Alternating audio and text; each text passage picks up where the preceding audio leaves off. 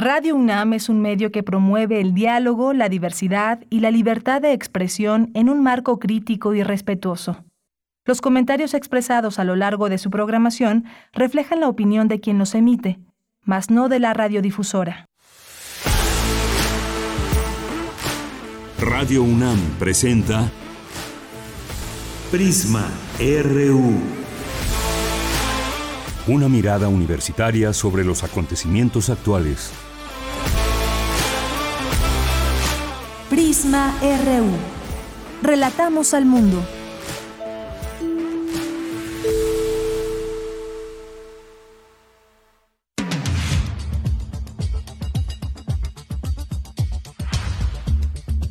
Hola, ¿qué tal? Muy buenas tardes. Gracias por sintonizarnos en Prisma RU a través del 96.1 de FM y en www.radio.unam.mx. Les saluda Virginia Sánchez y en nombre de Deyanira Morán, titular de este espacio y de todo el equipo que conforma este informativo, les damos la más cordial bienvenida.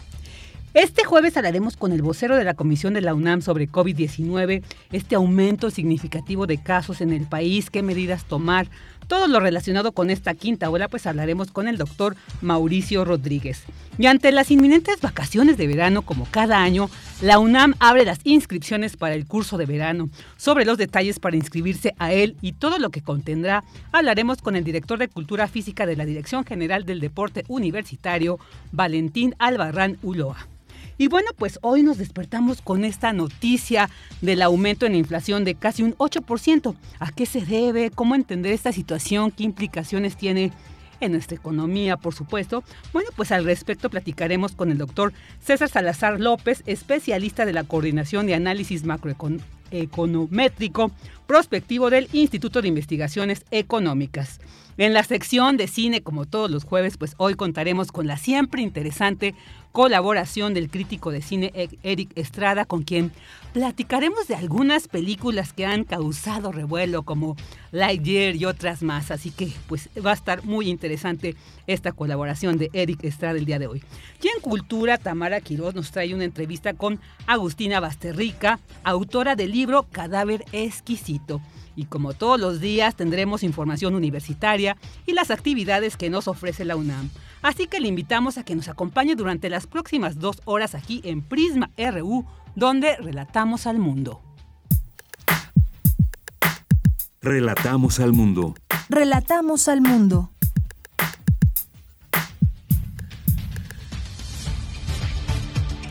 vámonos con el resumen informativo en información universitaria presentan en el Instituto de Investigaciones Jurídicas la obra Corte Interamericana de Derechos Humanos, Organización, Funcionamiento y Trascendencia, un texto que da cuenta del origen, la estructura y el funcionamiento de una notable institución. Como parte del trigésimo concurso universitario Feria de las Ciencias, de la Tecnología y la Innovación, premian el trabajo de alumnos del CCH Vallejo. Asegura el doctor Alejandro Frank que ante la gravedad que el cambio climático supone para la humanidad, la ciencia transdisciplinaria es fundamental. En Información Nacional, el presidente Andrés Manuel López Obrador aseguró que el gobierno irá a fondo en la investigación del crimen contra dos sacerdotes jesuitas en Chihuahua. Dijo, no habrá ningún cambio en el plan de seguridad. Este es el camino. Todo esto es el fruto podrido de una política de corrupción, de impunidad, que se implementó desde los tiempos de Felipe Calderón. No se puede eh, arrancar de raíz de la noche a la mañana, de un día para otro, un problema que lleva años y que además se propició, se alentó. Dicen, es que ahora hay más asesinatos que en la época de Felipe Calderón. Sí, nada más que nosotros recibimos los homicidios hasta la punta, hasta mero arriba. Y Calderón no recibió así el país, ya lo llevó arriba. Y todavía en el gobierno eh, pasado le subieron más. Y lo otro es que falsificaban información Un enfrentamiento entre presuntos delincuentes y policías de El Salto, Jalisco, dejó un saldo de 12 muertos, entre ellos cuatro policías y ocho presuntos agresores. El gobierno federal anunció que abrirá archivos e instalaciones castrenses a la Comisión para el Acceso a la Verdad, el esclarecimiento histórico y el impulso a la justicia de los hechos ocurridos entre 1965 y 1990. Escuchemos al subsecretario de Derechos Humanos, Alejandro Encinas.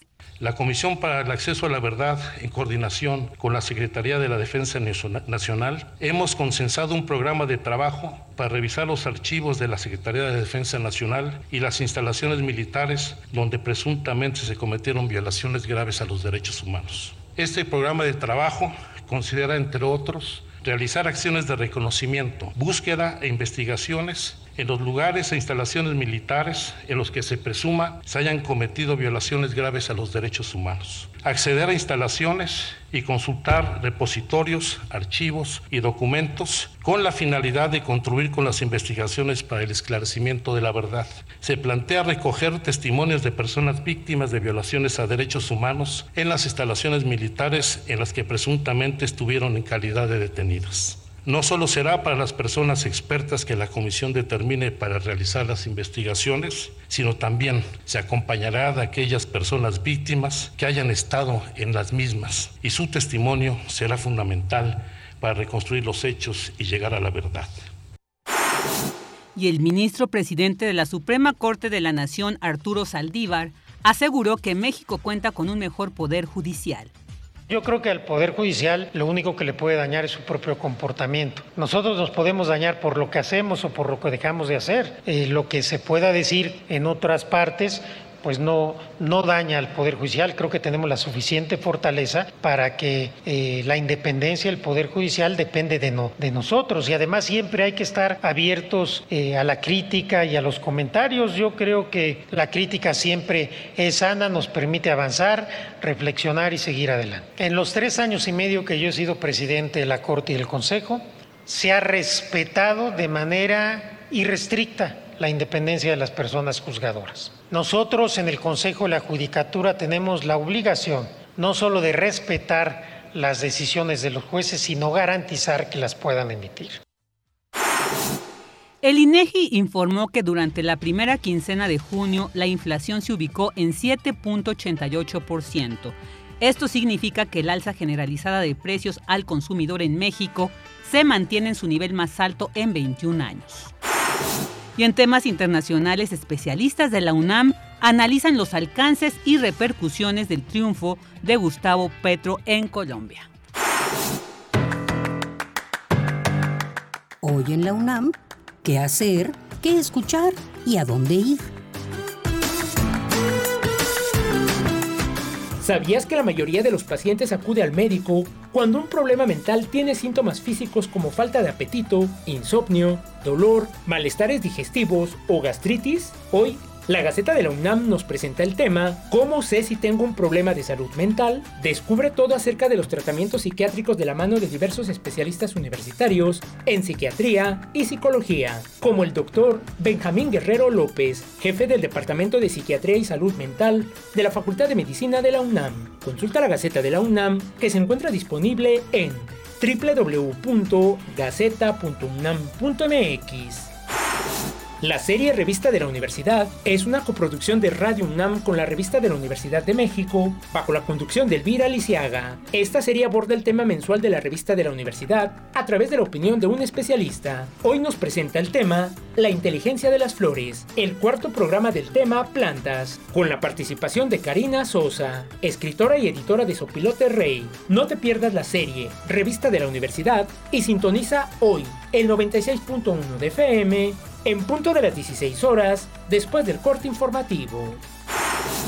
En el marco de la conmemoración del mes del orgullo y la diversidad sexual, la Comisión Interna para la Igualdad de Género y el Instituto de Ciencias Nucleares de la UNAM organizan la charla Diversidades Sexogenéricas en la Academia, que contará con la participación del maestro Rubén Hernández Duarte, de la Comisión Interna para la Igualdad de Género y la doctora María del Carmen Ortega Alfaro, investigadora del Instituto de Ciencias Nucleares de nuestra máxima casa de estudios. La charla Diversidades Sexogenéricas en la Academia forma parte de las actividades del programa Orgullo Puma organizado por la Comisión Interna para la Igualdad de Género. Sigue la transmisión en vivo hoy, en punto de las 17 horas, a través del canal de YouTube del Instituto de Ciencias Nucleares de la UNAM.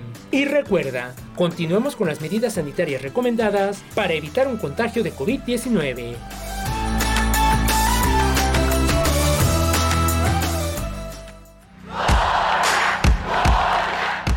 Campus RU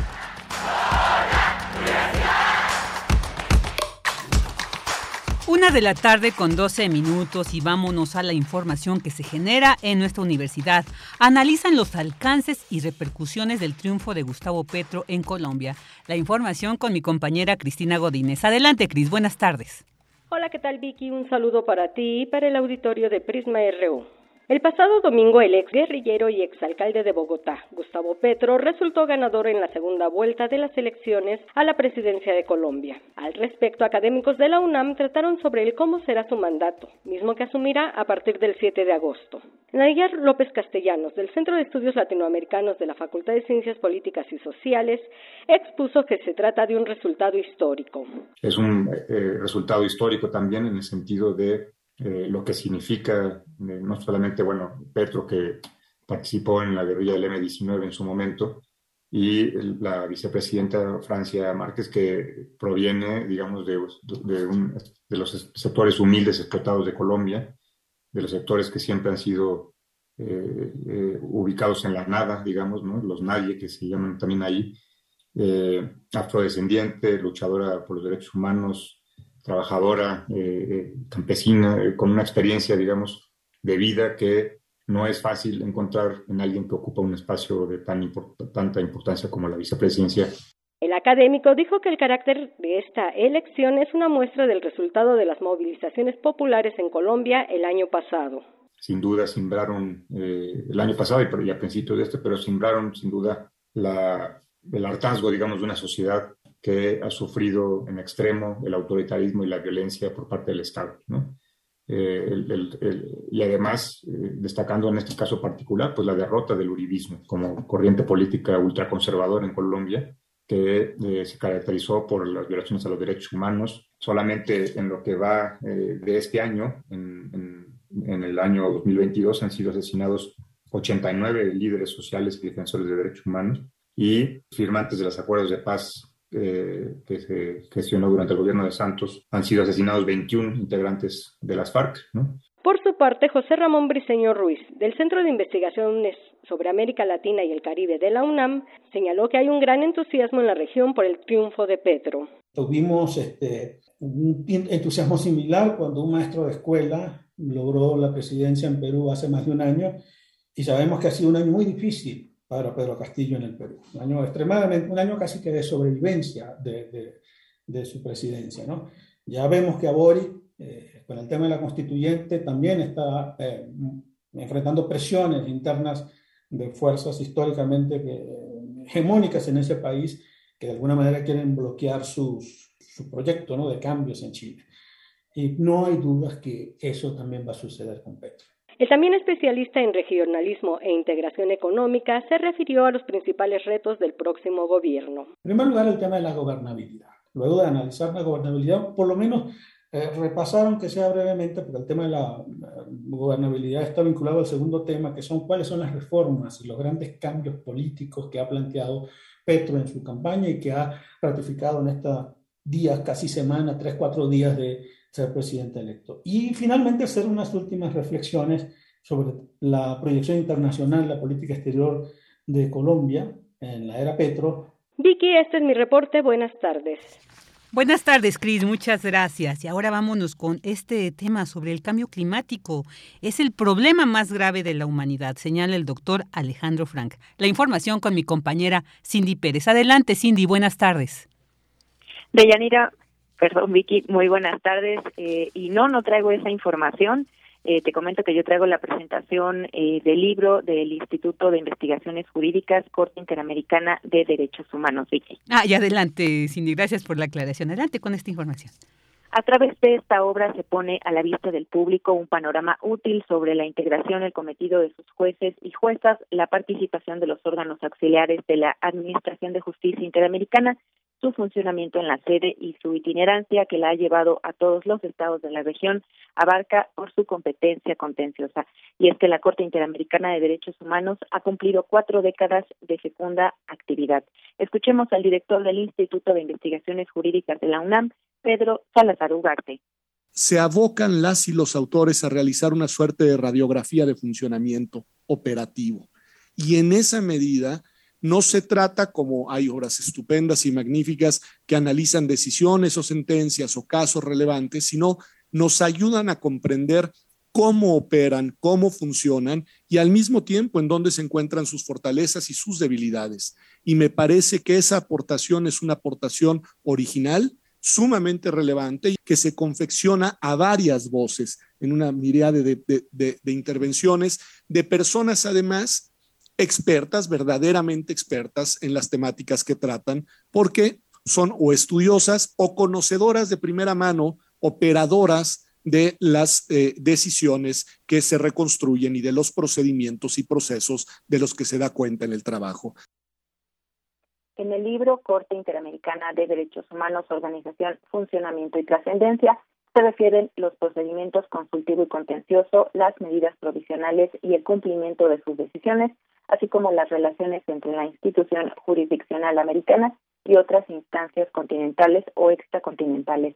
Se aluden varios temas sustantivos de la jurisprudencia, por ejemplo, en lo concerniente a reparaciones vulnerables, control de convencionalidad y pueblos indígenas culminando con reflexiones sobre la situación actual de la tutela jurisdiccional interamericana de los derechos humanos.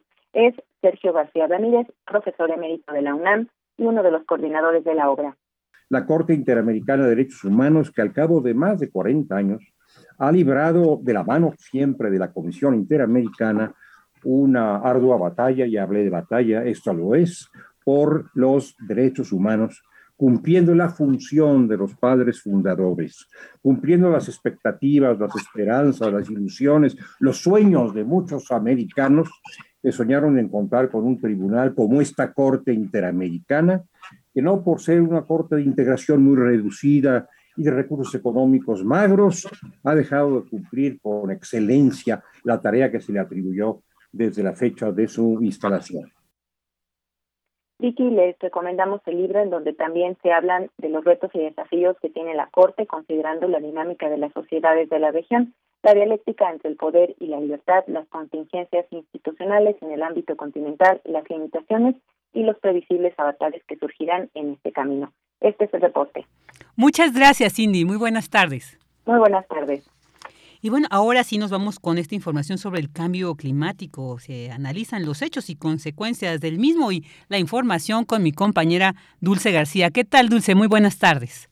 El cambio climático es el problema más grave que está enfrentando la humanidad, pues altera de manera dramática el equilibrio que ha existido por millones de años. Así lo dijo el doctor Alejandro Frank, coordinador general del Centro de Ciencias de la Complejidad de la UNAM, al participar en la mesa redonda Cambio Climático, Hechos y Consecuencias en México, llevada a cabo por dicha instancia universitaria, y en donde añadió que debido a la presencia de enormes transformaciones en nuestro hábitat, la ciencia transdisciplinaria es hoy en día más urgente que nunca.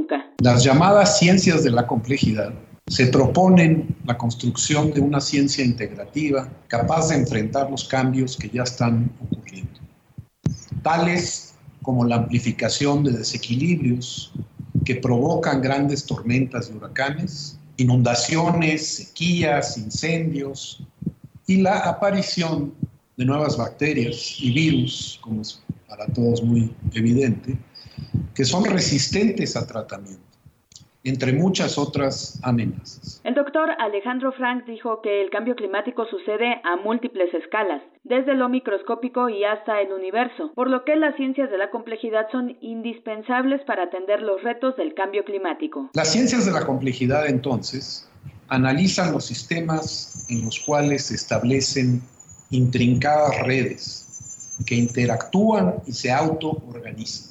Eso es el equilibrio ecológico.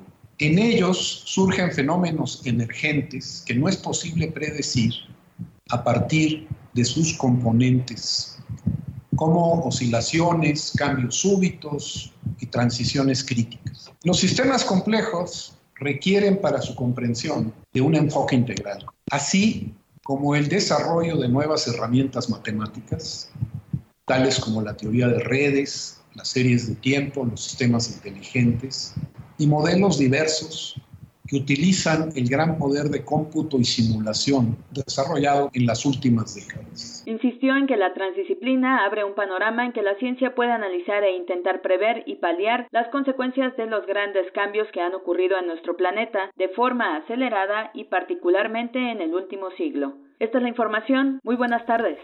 Buenas tardes, Dulce. Muchas gracias. Queremos escuchar tu voz. Síguenos en nuestras redes sociales. En Facebook como Prisma RU y en Twitter como arroba PrismaRU. Una de la tarde con 23 minutos y bueno, pues ya estos últimos días también hemos estado escuchando de este incremento nuevamente de casos, ya sentíamos que estábamos de salida, ya se habían reactivado todas las, todas las actividades, ahora sí, eh, eh, para económicas, eh, ya estábamos asistiendo a nuestros centros de trabajo, pero nuevamente hay esta quinta ola de COVID-19 que ya superó los 15 mil contagios en un día. De hecho, en su reporte semanal, el subsecretario de Prevención y Promoción de la Salud, Hugo López Gatel, reconoció un crecimiento progresivo de contagios y también la Comisión Universitaria para la Atención de la Emergencia del Coronavirus, pues recomienda realizar una serie de acciones para procurar la seguridad sanitaria y prevenir más contagios. Bueno, ¿ante qué situación estamos viviendo? ¿Qué etapa de esta pandemia estamos viviendo. Bueno, pues, para saber sobre este tema ya tenemos en la línea al doctor Mauricio Rodríguez, vocero de la Comisión de la UNAM sobre COVID-19. ¿Qué tal, Mauricio? Nuevamente, pues un gusto, como siempre, escucharte y tenerte aquí con nosotros en Prisma RU. Hola Vicky, un gusto también estar con ustedes y saludos al auditorio. Muchas gracias por invitarnos. Al contrario, muchas gracias por estar aquí. Pues, ¿ante qué variantes? Vamos a empezar con esto. ¿Ante qué variantes nos encontramos ahora, Mauricio? Y, y esto, ¿cuál es el, nivel, digamos, pues, sí, de gravedad que tiene, ¿no? ¿Cómo, cómo estar preparados ante estas variantes que ahora se están manifestando? Pues mira, estamos, eh, todavía estamos frente a la variante Omicron en términos generales, que fue la que causó la cuarta ola, la ola que tuvimos en enero de este año.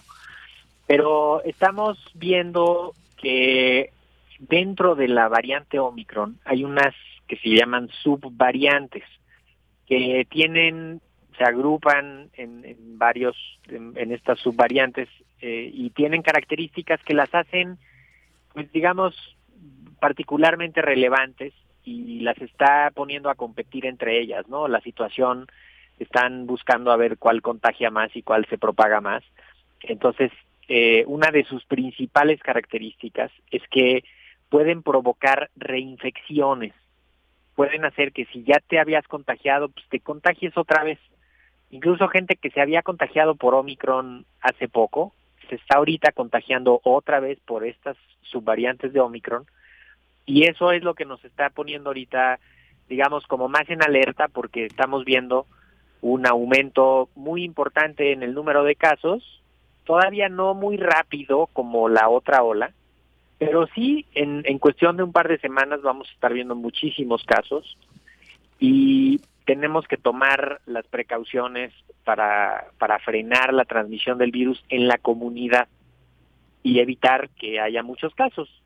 Lo más probable es que a nivel individual la vida no se va a morir, la va a pasar no muy mal con la enfermedad, se va a recuperar rápido, pero pero el fenómeno en la sociedad, en, lo colectivo, ahí sí puede causar daño, porque ahí vemos que se saturan otra vez los lugares de pruebas, que se saturan los laboratorios clínicos, que se saturan los consultorios médicos, que se saturan las farmacias, se acaban varios medicamentos, se usan muy mal los medicamentos y el ausentismo impacta pues prácticamente todas las actividades, ¿no? Claro, claro, sí, sí, lo estamos viendo y porque efectivamente, como mencionaba, pues ya sentíamos que estábamos eh, pasando a otra etapa de esta pandemia, pero con esta quinta ola nos vuelve a poner en alerta. Pero, pero Vicky, creo que sí, o sea, sí estamos, ahorita todavía estamos pasando a esa otra etapa. Eh, esa etapa es justamente una etapa de transición, una etapa de, de haber estado en un momento de emergencia muy golpeado, muy fuerte, que no teníamos ni vacunas, ni, ni medicamentos, ni manejo de pacientes, ni, ni las pruebas, ni nada, ¿no? Esa es la etapa de emergencia fuerte. Y estamos pasando a una etapa donde ya va a ser algo más regular, una enfermedad que ahí va a estar presente, que va a estar pues, que va a estar subiendo y bajando como todas las otras enfermedades. Entonces, entre que llegamos de una a la otra etapa, estamos justamente en una etapa de transición y esa transición, en esa transición va a volver a haber olas y brotes y casos y defunciones y todo. O sea, estamos ahorita teniendo nueve mil casos diarios. Eso es muchísimo. Y teníamos hace tres semanas, teníamos tres mil.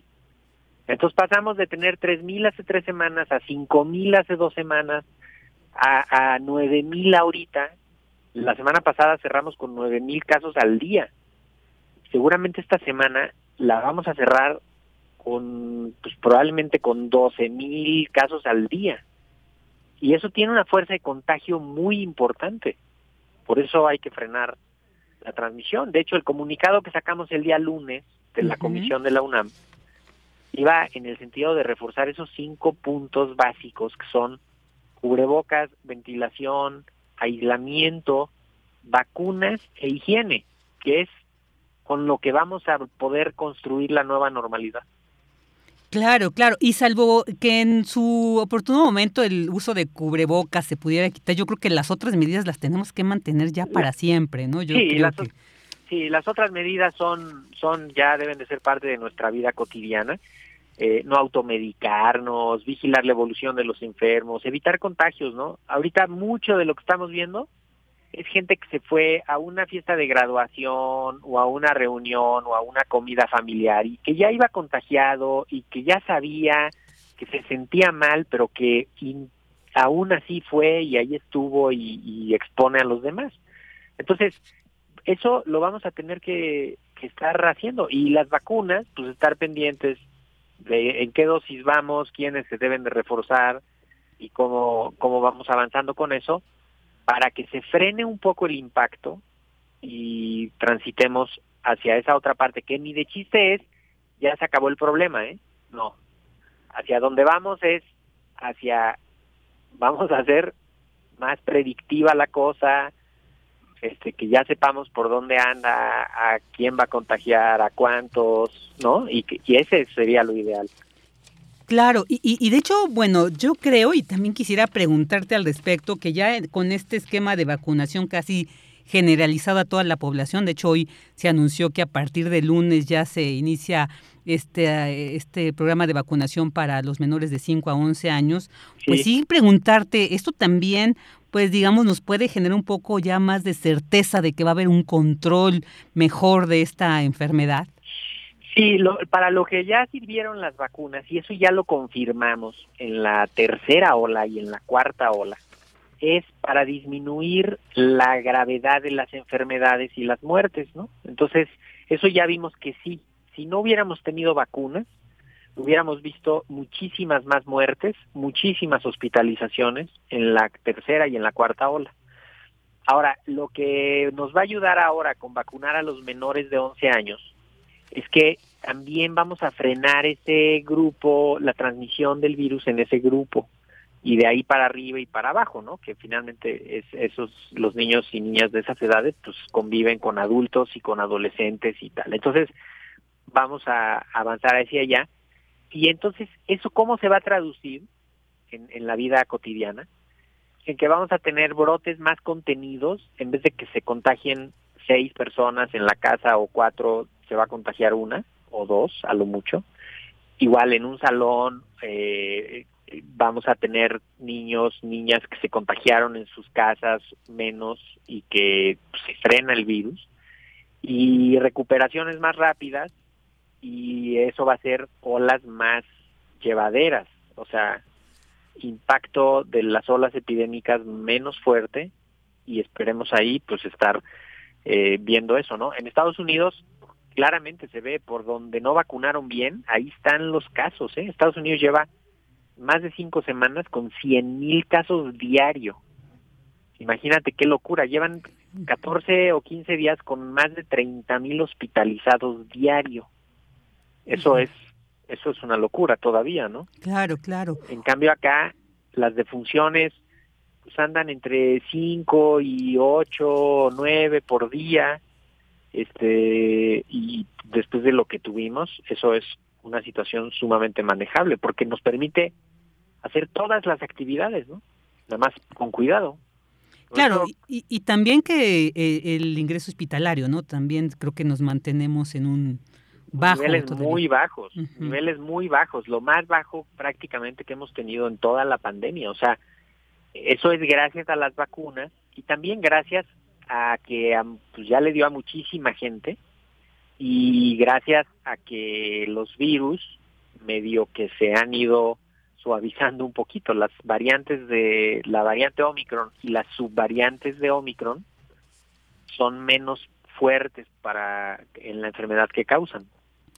Claro, Mauricio, y quisiera preguntarte precisamente sobre esta, esta variante Omicron. Escuché en algún noticiero, no, puedo ahorita recordar en cuál, pero me llamó la atención esta información que decían que las personas que de hecho se habían contagiado de Omicron eh, en un inicio, cuando ya surgió esta variante, son las más vulnerables para reinfectarse. ¿Esto es cierto? Bueno, es que la, la variante Omicron, primero se ve que ella reinfecta más, o sea, esa variante, si ya te había dado, pues te puede volver a dar. O sea, si te dio la variante alfa o la variante delta o el virus original, Omicron te puede volver a dar. Y las subvariantes de Omicron escapan a, todo lo que ya más o menos conocíamos y entonces te pueden volver a dar.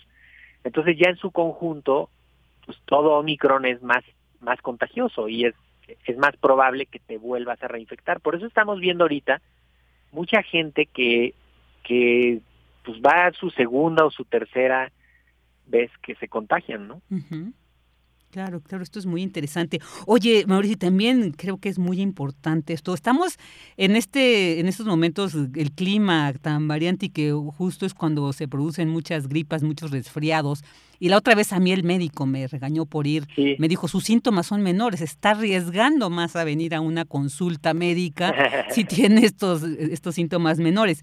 Entonces, ¿cómo saber cuando en este momento, en esta quinta ola, sí acudir al médico, sí acudir a, una, a un diagnóstico? Mira, ahorita, ahorita ya casi cualquier gripa es COVID otra vez, con los niveles de transmisión que tenemos. O sea, ahorita imagínate que se reconocen nueve mil casos en un día, eso mm, multipliquémoslo, pues cuando menos por por ocho, me gusta a veces multiplicarlo por diez, ¿no? De todos los otros que no se ven y que no se diagnostican. Y ese es el número de personas diarias, ¿no? Entonces debemos de andar pues tranquilamente cerca de los cincuenta mil, sesenta mil casos al día y eso en diez días pues son 600 mil personas y eso tiene una fuerza de contagio que para qué te cuento. Entonces, ahorita casi que cualquier dolor de garganta y cualquier dato que parezca catarro, ahorita ya otra vez es COVID y tienes que aislarte y tienes que, si puedes diagnosticarte está bien, pero si no, cuando menos aíslate cinco días, extrema precauciones de usar el cubrebocas eh, y, vigila tus contactos para, para evitar más contagios. Claro, claro. Esto es importante porque sí, ya estamos viendo y aunque sea como tú bien nos lo estás aquí reiterando, aunque sintamos el mínimo síntoma, pues sí, al menos aislarnos, ¿verdad? Perdón, perdón, Vicky, aquí también vale la pena agregar, cuando ya estamos todos vacunados, igual la enfermedad es distinta. Entonces, puede ser que ya no tengas tanta fiebre o que ya no tengas tanto malestar general, porque precisamente ya estás vacunado y ya estás ahí defendiéndote. Entonces, tampoco hay que esperarnos ahorita a que tengamos una fiebre altísima o un ataque al estado general fuerte, dolor de músculos, dolor de articulaciones y de cuerpo. Porque con las vacunas se nos modifica también la manera de, de que se manifiesta la enfermedad. Entonces, con mayor razón, si tienes tantitos síntomas, aíslate, cuídate, extrema precaución, no, no dejes de usar el cubrebocas, incluso hacia el interior de la casa, pónganse cubrebocas si hay alguien que está malo dentro del domicilio para que no se hagan más contagios y si se puede acceder a una prueba o a un diagnóstico está perfecto y si no cuando menos vigilar la evolución sin meterse en muchos medicamentos, ¿no? Claro. Oye, y pues no quiero dejar de hacerte esta pregunta de esto que tanto pues se, se decía aspiramos a una inmunidad de rebaño. ¿Cómo podríamos hablar al respecto? Pues mira, la inmunidad de rebaño es esta, esta protección grupal que tenemos entre todos y es producto de las vacunas y es producto también del paso de la enfermedad, ¿no? Pasa la enfermedad y deja ahí esa huella ya en la memoria inmunológica de las personas que termina siendo una inmunidad colectiva, ¿no? En el, en el grupo. Desafortunadamente, con, con COVID no es una, una situación tan factible de alcanzar porque las variantes pueden reinfectar y porque la gente aún vacunada puede contagiarse y contagiar a otros. Entonces, esta idea que teníamos del rebaño protegido y de que no entra aquí nada malo, ya no la podemos tener así. Hay que pensar más bien en, en, el, en el daño más fuerte, que es la muerte, la hospitalización. Esa sí, esa protección sí la estamos teniendo, sí la estamos logrando. Y pues ahí también eh, ya ahí ya estamos prácticamente protegidos en ese sentido. Eh, de cualquier manera cada subgrupo cada comunidad cada familia es como un propio rebaño no como como un rebaño que se tiene que proteger y que tiene que vigilar quiénes son los más vulnerables los más débiles de su grupo y cómo los va a proteger porque la inmunidad de grupo pues la vamos a alcanzar probablemente cuando ya se estabilice una de las variantes durante más tiempo, ahorita esperemos que Omicron se, se quede ya más rato, que no surjan nuevas y que más adelante pues tengamos esa protección y más vacunas y pues ya con eso, o sea, ahí protegemos. Oye Mauricio, y más o menos como ¿Cuándo, podríamos saber si ya estamos conteniendo un poco esta variante? Pues mira, yo creo que en un par de años vamos a ver si, si ya se estabilizó el ciclo y entonces ya vamos a poder voltear atrás. Esto no lo vamos a saber hasta que hayamos pasado. Un poco es como ir viendo, eh, como ir manejando con el espejo retrovisor. Entonces, no podemos ir viendo hacia adelante. Ahorita tenemos nosotros unas proyecciones que probablemente lo más fuerte de la quinta ola va a estar como la tercera semana de julio, imagínate todavía lo que nos falta. Y estamos también pensando en que en invierno vamos a tener otra ola y en verano del año que entra vamos a tener otra. Porque esto es un fenómeno del planeta. Eso es lo que nos, nos tiene que quedar claro. Es algo que se está acomodando en el planeta Tierra.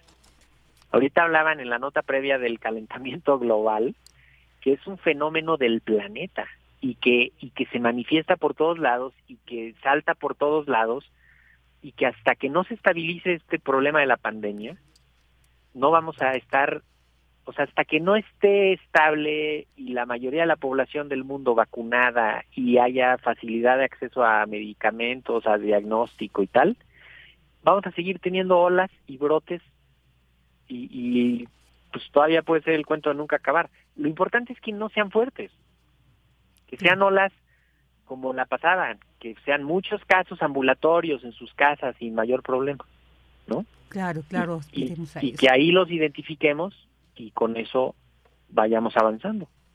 Así es, y bueno, pues afortunadamente tenemos esta comisión de la UNAM que ha dado un seguimiento y bueno, pues con, quien siempre estaremos recurriendo para estar actualizando la información sobre esta pandemia. Mauricio, pues muchísimas gracias como siempre, un gusto escucharte, que nos hayas aclarado mucho de esta situación, de esta quinta ola y bueno, pues te mandamos un fuerte abrazo y a seguirnos cuidando. Un abrazote, Vicky, saludos. Hasta luego. El doctor Mauricio Rodríguez, vocero de la Comisión de la UNAM sobre COVID-19. Queremos escuchar tu voz. Síguenos en nuestras redes sociales. En Facebook como Prisma RU y en Twitter como arroba PrismaRU. Una de la tarde con 42 minutos y bueno, pues ya después de esta entrevista, híjole, pues han pasado ya más de dos años, ¿no? De inactividad que además pues tuvieron que cerrarse. La UNAM estuvo activa siempre, bueno, con actividades a distancia eh, y, y, bueno, pero la Dirección General del Deporte Universitario pues también tuvo que cerrar un poco estas actividades, pero afortunadamente después de estos más de dos años, pues retoma el tradicional curso de verano por el que además han transitado muchas generaciones. ¿Y qué nos ofrece esta vez? Bueno, pues para conocer sobre este curso de verano de este año 2022, ya tenemos en la línea al director de Cultura Física de la Dirección General del Deporte Universitario, Valentín Albarrán. ¿Qué tal, Valentín? Muy buenas tardes, bienvenido a Prisma RU. Bueno, bueno, sí, eh, ya nos escuchamos. Bien, es que te escuchamos un poquito bajo al, al, al comienzo. Ya estamos ahí, ¿verdad? Ok, pues eh, empezar, qué, qué, gusto que este curso de verano nuevamente se reactive. Ha sido muy importante, como mencionaba, muchas generaciones han transitado por él, han aprendido mucho. Es una opción definitivamente muy interesante, importante. El deporte, además con esta pandemia nos dimos cuenta la importancia de mantenernos sanos a través de estas prácticas. ¿Y qué nos ofrece esta vez el curso de verano de la UNAM? Eh, pues justamente bajo la misma tendencia de eh, pues ofrecer actividades lúdico-deportivas eh, no solo a la comunidad universitaria, digamos, vigente, sino a los futuros universitarios, eh, estamos planteando pues un, programa, bueno, dos programas particularmente de curso de, de verano, dos programas en, que se van a llevar a cabo del primero al 19 de agosto, eh, uno denominado o ya conocido tradicionalmente como curso de verano Pumitas y el otro la clínica de fútbol infantil.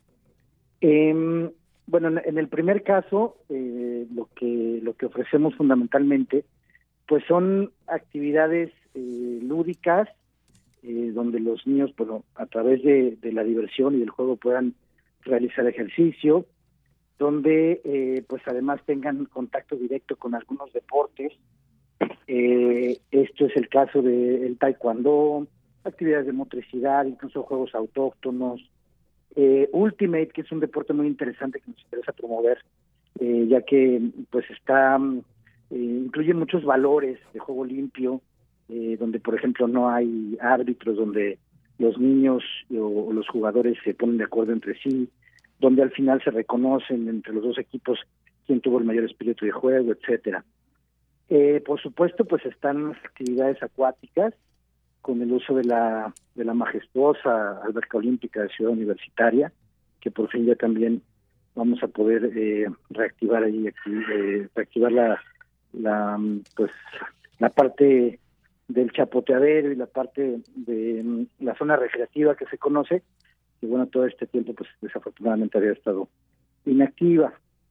Y bueno, también tenemos eh, actividades de tipo eh, cultural, de tipo artístico, es decir, tenemos artes plásticas, actividades ecológicas, un acercamiento también a, a la ciencia eh, y también tenemos salidas.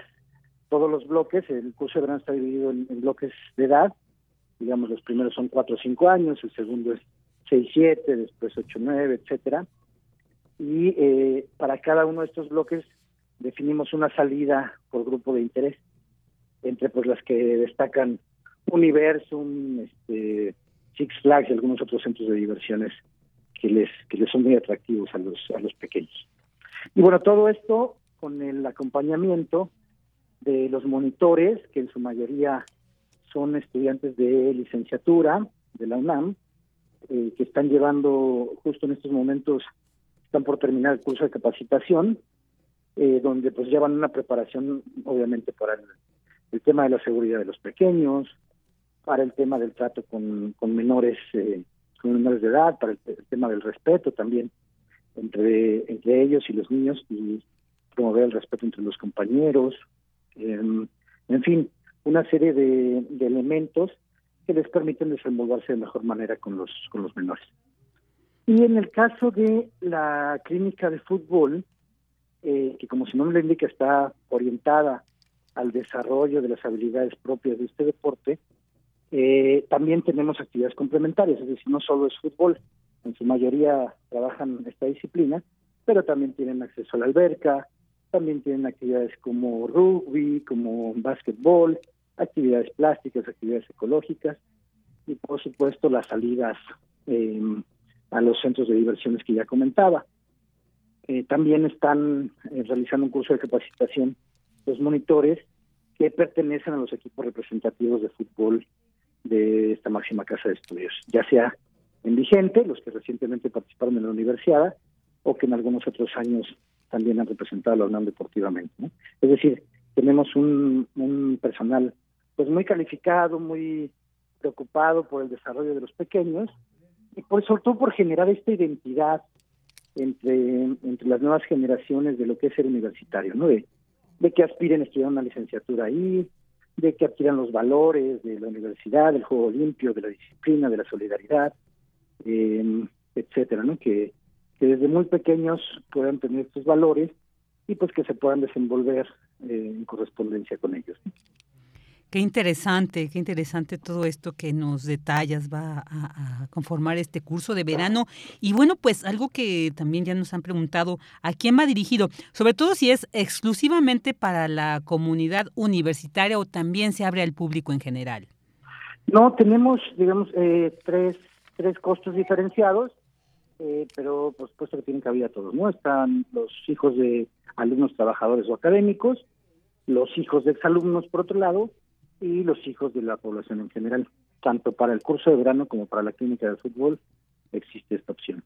Claro, ahí entonces todos pueden entrar, todos pueden acceder. Y bueno, algo también muy importante, porque bueno, platicábamos de esta quinta ola, hay una, hay una preocupación, ¿no? También eh, al respecto, pero que afortunadamente, pues estas actividades no, no, no se detienen. Pero sí advertir, ¿no? De que existen las medidas de seguridad, o sea, que ustedes las están contemplando para llevar a cabo todas estas actividades, pues eh, con toda la certeza de que se está cuidando la salud de los que eh, van a participar en este curso.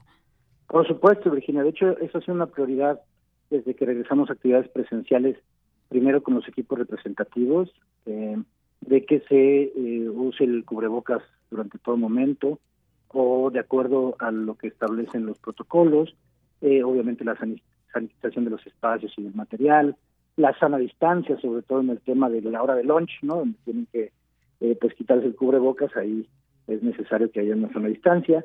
Todas las actividades se realizan al aire libre, lo cual es una gran ventaja, pero sobre todo consideramos que es muy importante también atender eh, esta otra, digamos, pandemia que también se está presentando y es de tipo psicológico, es decir, todos los, los eh, problemas, los trastornos que está trayendo consigo el confinamiento, la situación de confinamiento. Creo que creemos que los pequeños, obviamente con toda la responsabilidad que implica su cuidado, requieren ya eh, convivir presencialmente, requieren hacer actividades físicas, requieren socializar, requieren estar en ambientes eh, pues mucho más propensos a su desarrollo.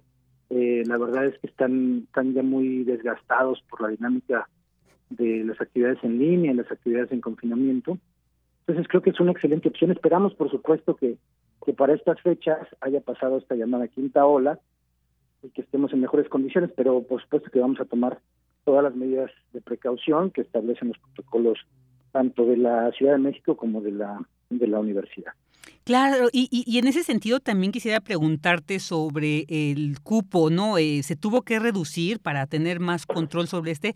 ¿O cuánto, digamos, se mantiene como comúnmente, tradicionalmente se tenía el número de participantes en este curso?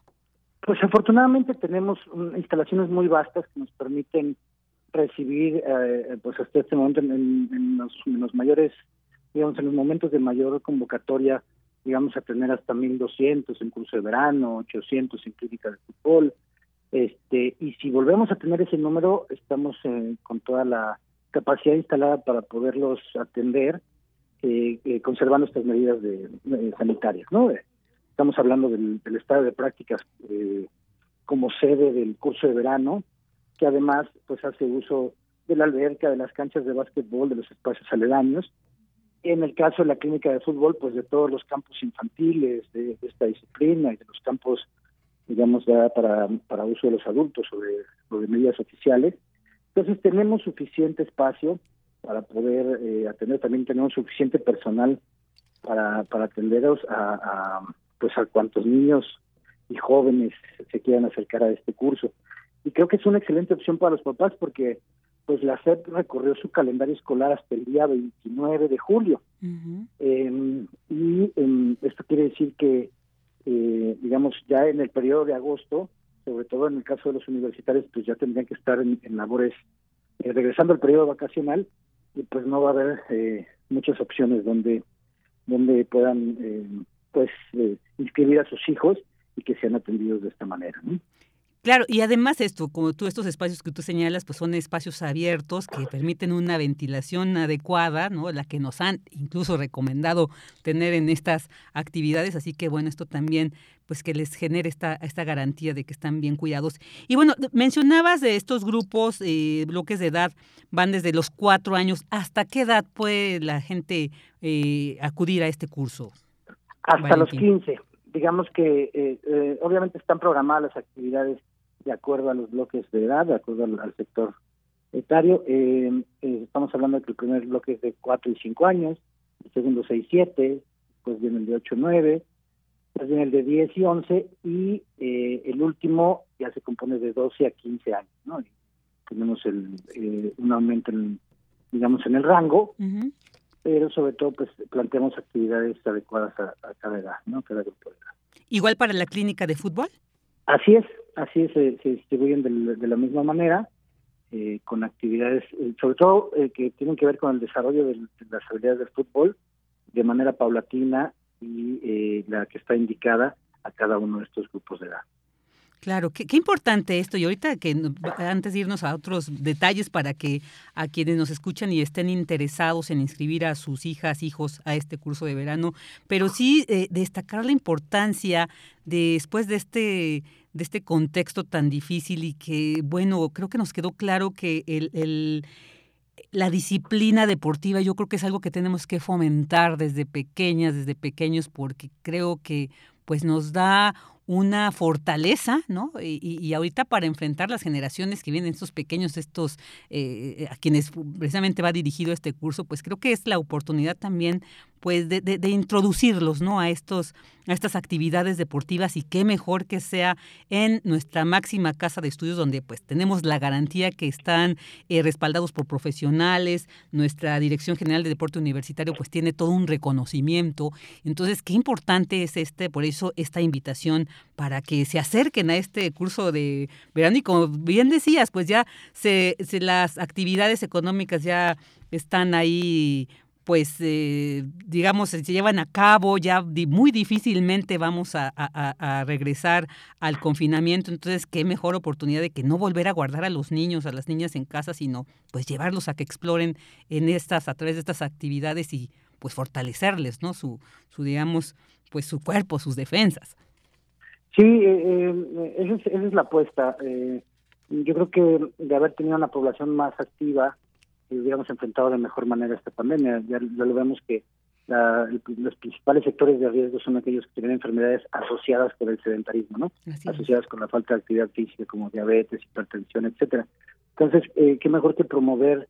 Eh, ciertamente no pegó tan fuerte en, los pequeñitos, pero qué mejor que promover desde estas edades pues el hábito de la actividad física, del deporte, de la disciplina, eh, porque no solo fortalece, eh, digamos, el, sistema inmunológico visto desde el punto de vista fisiológico, también desde el punto de vista psicológico, ¿no? La, la convivencia, el que ellos se empoderen y se den cuenta de que cada vez pueden hacer más actividades, que ya pueden saltar, que ya pueden correr, que ya pueden eh, cachar, que pueden nadar, etcétera, pues los va, los va fortaleciendo, eso por supuesto que va fortaleciendo su autoestima y eh, pues eso también impacta eh, en, el, aumento de las defensas, ¿no? Claro. Em, ojalá podamos promover ya el hábito de, del ejercicio entre todas las, generaciones, pero bueno, por lo pronto a los que nos toca atender, que son a quienes decían eh, inscribirse en este curso de verano, y por qué no pensar que, que a lo mejor esta entidad universitaria algún día los lleve a representarnos en lo deportivo, o a, eh, ¿por qué no también obtener algún premio Nobel por ahí en algunas décadas más adelante? Claro, no, yo de, hecho pues tuve la oportunidad de conocer a muchas universitarias y universitarios que además de destacar en el ámbito académico, destacan en lo deportivo y llevan el nombre de la UNAM muy lejos de nuestro país, entonces creo que sí, como bien dices, es una oportunidad también para acercar a nuestras niñas y a nuestros niños a esta posibilidad y que vivan además en el campus universitario, creo que es bien, bien importante. Creo que la, la experiencia es, eh, todas las niños y niños que van, yo creo que sí tienen, hay un, hay un impacto ¿no? en esta experiencia. Entonces, pues qué mejor que además conozcan a otras niñas, otros niños en este contexto. Y, bueno, Valentín, voy a ir cerrando un poco esta, esta información. las fechas de inscripción nuevamente, ¿dónde? ¿Cómo pueden acceder? Eh, ¿Cuándo se abre? ¿Cuándo se abren estas, estas fechas de inscripción? ¿Los horarios? ¿O dónde pueden acceder a mayor información para que tengan más claridad e incluso para dónde van a querer inscribir a sus hijas o hijos? Sí, eh, ambas convocatorias están publicadas en la página, en nuestra página que es deporte.unam.mx o bien en, cualquiera de nuestras redes sociales, que también estamos como Deporte UNAM, en, Facebook, en Twitter, en Instagram, etcétera, en YouTube. En todas nuestras plataformas están publicadas ambas convocatorias, donde vienen los detalles. Las inscripciones se abrieron a partir del 13 de junio, eh, tentativamente se cierran el primero de julio, pero tenemos una ventaja con este con esta modificación que, que hizo la SEP de, em, de recorrer el calendario. Normalmente iniciamos el curso de verano en la clínica de fútbol regresando del periodo vacacional de la UNAM. Ahorita tendremos una semanita más y dependiendo de cómo van las inscripciones, pues podremos abrir esa semana, de, la última semana de julio, digamos, para poder seguir recibiendo a, los interesados. Eh, esta, estas convocatorias tienen incluyen un link donde se hace un preregistro, digamos, se imprime una, una carta responsiva y los documentos que deben llevar a la Dirección General del Deporte Universitario. Eh, esto en un horario de 9.30 a 3 de la tarde y de eh, 17 a 19 horas. Eh, para quien no lo sepa, la Dirección General del Deporte Universitario está ubicada en el lado poniente del Estado Olímpico Universitario, digamos detrás del, conocido Palomar. Eh, y ahí los, los esperamos, contamos con pago eh, en efectivo y con tarjeta para mayor facilidad de los usuarios. Claro, también se puede hacer el pago en línea o tiene que ser eh, directamente en, Se puede se puede hacer eh, si se solicita más bien una referencia, pero ahorita más bien estamos manejando el pago directo por la entrega de documentos que se tiene que ah, hacer en físico, sobre todo el tema de la de la responsiva que es importante tenerla en físico. ahí mismo se, se realiza el pago, lo que sí es que se puede hacer con tarjeta de débito o de crédito. Perfecto, perfecto. Pues ahí está la invitación para que asistir a este curso de verano que inicia del primero al 19 de agosto. Ya están ahí las, las inscripciones en deporte.unam.mx y pues te agradecemos muchísimo, Valentina Albarrán, el que hayas estado con nosotros para darnos detalles sobre este y enhorabuena, de verdad, el, que se haya reactivado este curso de verano y pues esperamos que tengan como siempre mucho éxito y bueno, pues ya estaremos ahí al pendiente. Al contrario, Virginia, les agradecemos mucho a ustedes que, hagan eco de, las actividades que promovemos y pues invitadísimos también los hijos de todos los trabajadores de Radio Nam. Claro que sí, muchísimas gracias. Pues que tengas excelente tarde. Un abrazo, Valentín. Igualmente, un abrazo, que esté muy bien. Gracias, el director de Cultura Física de la Dirección General del Deporte Universitario, Valentín Albarrán. Nos vamos a un corte. Prisma RU. Relatamos al mundo.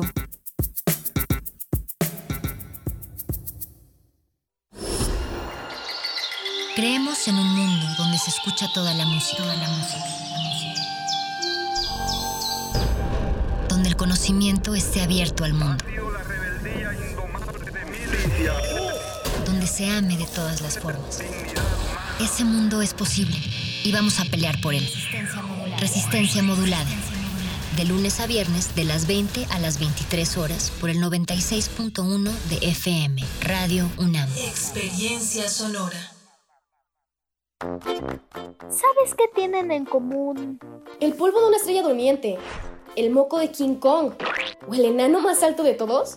Pues que a todos los puedes encontrar en la radio. Solo tienes que decir las palabras mágicas. ¡Hocus Para tus orejas y escúchanos todos los sábados a las 10 de la mañana por Radio UNAM. Experiencia sonora. Hace 40 años no existía el INE. Las elecciones las organizaba el gobierno. Esto no garantizaba ni la justicia ni la equidad en las contiendas electorales. El INE es valioso porque es como un referí dentro de las elecciones, tanto federales como estatales. El INE es valioso porque me garantiza una paz social. Porque me deja participar en las decisiones del país. Mi INE es valioso para mí porque mi INE soy yo. Y yo. Escucha. Un tejido infinito de impulsos. Un diálogo en los matices del silencio. Islas Resonantes. Pensar el mundo a través del sonido. Quinta temporada. Reflexiones y entrevistas en torno a la escucha con Cintia García Leiva. Miércoles a las 16 horas después del corte informativo. Retransmisión sábados a las 19 horas. Radio UNAM. Experiencia sonora.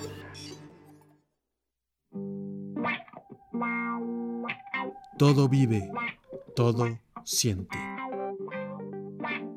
La palabra tic es la piedra angular de la filosofía tojolabal y significa nosotros. La música soul se intersecta con la cosmovisión maya tojolabal, Soul Tic, quienes presentan su nuevo álbum ¿Qué dice tu corazón? Viernes 24 de junio a las 21 horas, Sala Julián Carrillo. Entrada libre. Sé parte de Intersecciones. Radio UNAM. Experiencia sonora. Queremos escuchar tu voz.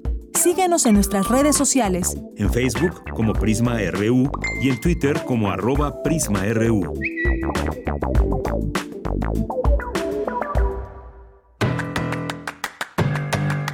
Mañana en la UNAM, ¿qué hacer? ¿Qué escuchar? ¿Y a dónde ir?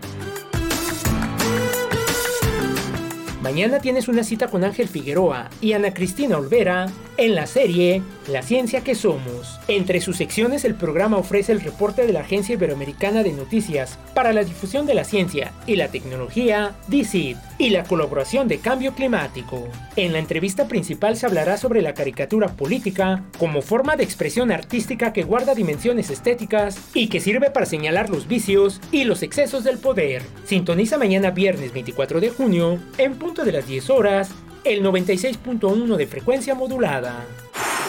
El Instituto de Ingeniería y el Programa de Investigación en Cambio Climático de la UNAM, así como la Red Iberoamericana de Geotermia Somera del Programa Iberoamericano de Ciencia y Tecnología para el Desarrollo, organizan los simposios de verano, que contará con diversos foros de discusión con temas como bioclima y cambio climático. Conéctate el próximo 28 de junio, en punto de las 17 horas, a través de las redes sociales del Instituto de Ingeniería de la UNAM. Como parte de las actividades del programa Orgullo Puma, organizado por la Comisión Interna para la Igualdad de Género de la UNAM, que muestra un posicionamiento firme y común contra la discriminación hacia las disidencias sexuales, la Facultad de Estudios Superiores Aragón organiza el conversatorio Diversidad Familiar, aproximaciones desde lo multidisciplinario. Conéctate mañana viernes 24 de junio, en punto de las 12 del día, a través de la cuenta oficial de Facebook de la Facultad de Estudios Superiores Aragón. Consulta las actividades del programa Orgullo Puma, que se encuentra disponible en las redes sociales de la Comisión Interna para la Igualdad de Género de la UNAM. Y recuerda, si utilizamos cubrebocas, nos cuidamos todos. Para Prisma RU, Daniel Olivares Aranda.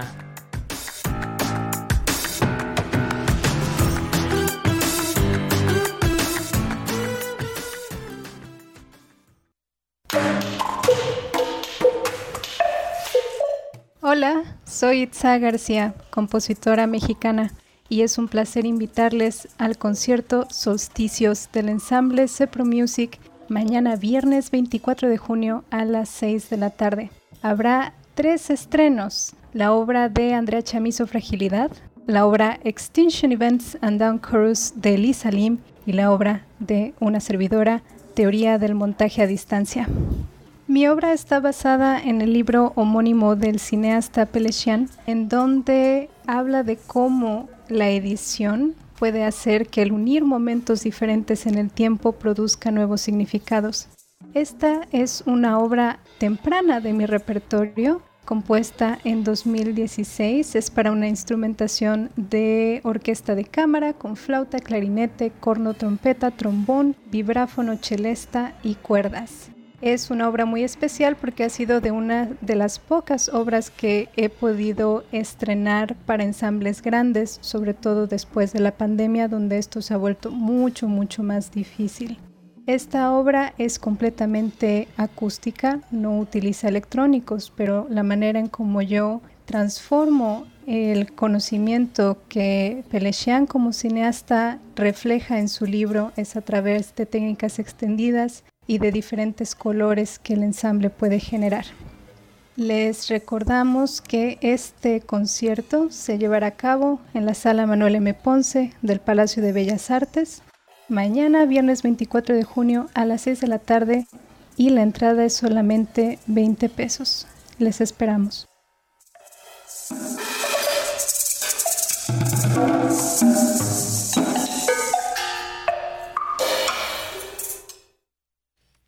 Dos de la tarde con ocho minutos y ya escuchamos esa invitación que nos preparó nuestra querida Dulce Wet. Y bueno, ahora vamos a leer estos mensajes que nos hacen llegar a través de las redes de Prisma, arroba Prisma RU, en Facebook también, así en Prisma RU. Y bueno, pues un saludo a César Soto Bretzfelder, que nos dice el libro de la Corte Interamericana de Derechos Humanos del Instituto de Investigaciones Jurídicas de la UNAM está avalado por el jurista, docente e investigador, ex juez de la Corte Interamericana y eminente doctor, don Sergio García. Muchas gracias por esta precisión, César, y te mandamos un fuerte abrazo. También saludos a Iliana R. Santibáñez, quien dice, pues una, una interrogante que tiene, si aumenta más la proporción de contagios, tendremos que volver a actividades a distancia, sobre todo en las escuelas considerando las poblaciones en las instituciones.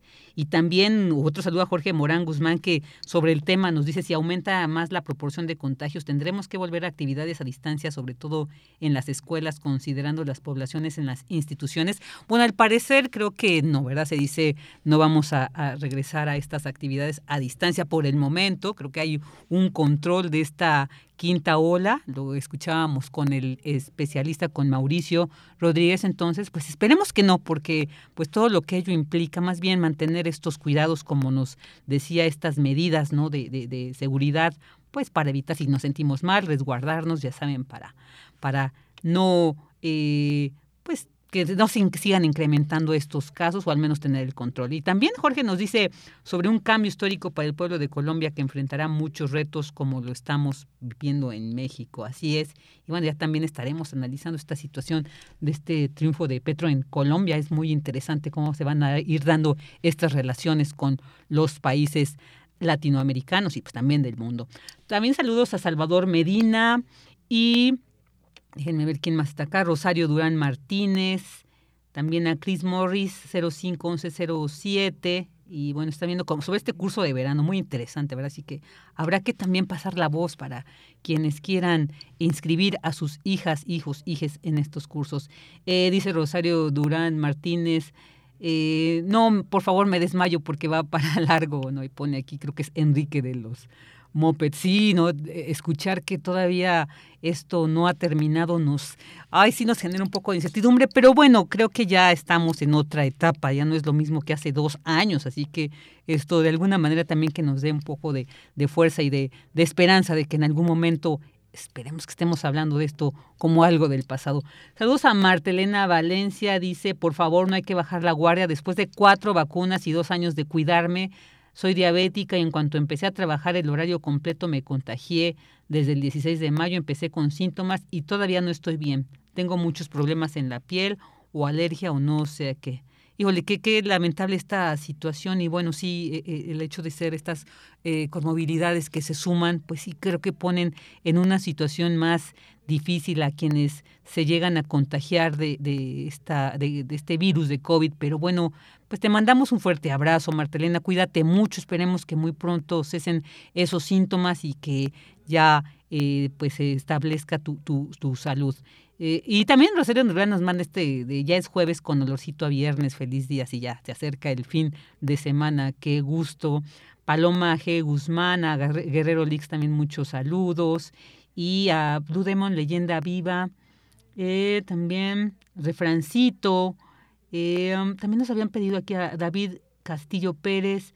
Dice buenas tardes a todo el equipo de Prisma RU. Y bueno, me agradece por estar al frente de este micrófono durante este eh, periodo. Y felices vacaciones, querida de Yanira. Y le mandamos un fuerte abrazo a nuestra querida Della. Y muy buenas tardes a todos los radionautas. Así que te mandamos un abrazo también, como siempre, bien presente, David Castillo Pérez. O a José Ramón Ramírez también. Eh, ¿Quién más tenemos por acá? Y bueno, Carmen Valencia. Espero que yo, miren, procuro de verdad tratar de abarcar todo, todos quienes nos escriben. Yo les digo, si se me llega a ir alguno, disculpen ustedes, pero aquí nuestra querida Michelle, que está ahorita en redes, ella, sí tiene un seguimiento preciso de quienes participan y quienes nos hacen llegar sus comentarios, así que si no soy yo, ella, ella les responderá y les hará saber que estamos aquí atentos. Omar Anguiano Lagos también, muchos saludos. Y bueno, a ver si esto es eh, es que a veces estoy viendo algunos comentarios que no sé si sean sobre las entrevistas que ya llevamos los sí creo que sí ya me estoy yendo más, más días para atrás. Así que bueno, pues les mandamos un fuerte saludo. Muchas gracias por acompañarnos. Es tan importante y muy interesante siempre que nos hagan llevar, llegar sus comentarios, sus preguntas. Al principio siempre decimos que vamos, qué temas vamos a abordar. Entonces, si ustedes tienen alguna inquietud, háganos llegar esas preguntas y nosotros con gusto se las transmitimos a nuestras o nuestros invitados para que nos traten de aclarar esas inquietudes que ustedes tienen. Y bueno, pues ahora vamos a seguir con la información. Refuerzan interés por la investigación científica e innovación. Esta información la trae mi compañera Cristina Godínez. Adelante, Cris. Vicky, buenas tardes. Un saludo para ti y para el auditorio de Prisma RU. Por su trabajo, una distribución dinámica de los números primos en GeoGebra, el equipo estudiantil Los Aritméticos del Colegio de Ciencias y Humanidades Plantel Vallejo resultó ganador del trigésimo concurso universitario Feria de las Ciencias, de la Tecnología y la Innovación en la categoría Diseño Innovador. El concurso tiene el objetivo de fomentar entre los jóvenes la creatividad y el interés por la investigación científica, fortalecer el aprendizaje de la ciencia, el uso de la tecnología e impulsar la innovación como factores determinantes para el desarrollo del país.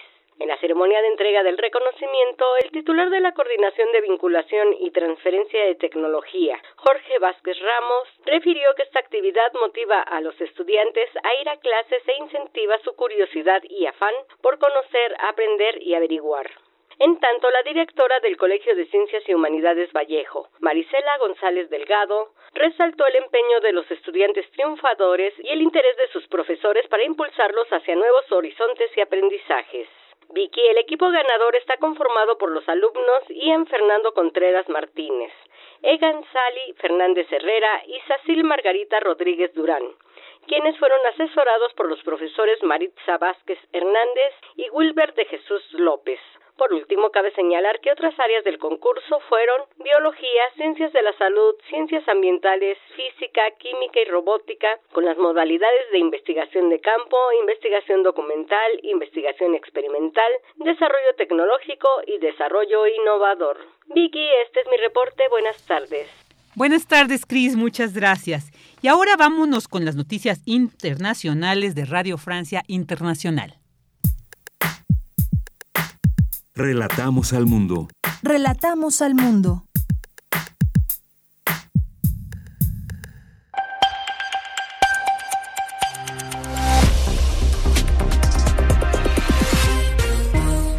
Sintonizan Radio Francia Internacional. Vanessa Letrón nos acompaña en la realización técnica y un repaso rápido de la actualidad internacional de este jueves 23 de junio. Paula Estanol. Diez países europeos en alerta a causa de los recortes en el abastecimiento de gas ruso después de que Rusia redujera en un 60% el nivel de su gasoducto Nord Stream 1. Previamente los rusos ya habían cortado el suministro a Polonia, Bulgaria, Holanda, Dinamarca y Finlandia, países que se habían negado a pagar el gas en rublos. Alemania figura entre los países más afectados. El país ha entrado en una crisis de suministro. El gas es ahora un recurso escaso, afirma el ministro de Economía. Ucrania y Moldavia a punto de convertirse en candidatos oficiales a la entrada de la Unión Europea. El anuncio oficial se espera tenga lugar en las próximas horas. Por el momento, de ello debaten los jefes de Estado y de Gobierno de la Unión reunidos en cumbre en Bruselas. Será una decisión histórica, símbolo del respaldo europeo a Ucrania, que se ha acelerado con la invasión rusa de ese país.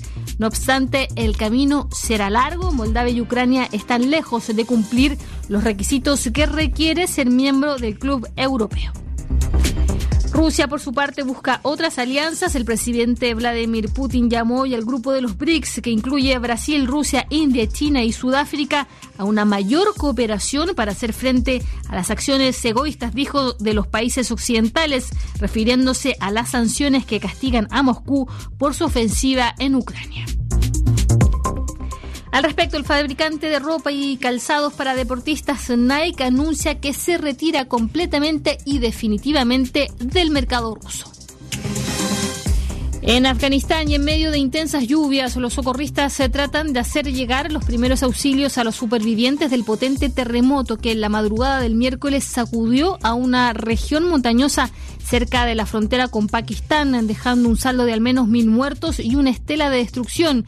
Es el sismo eh, más mortífero en dos décadas en Afganistán.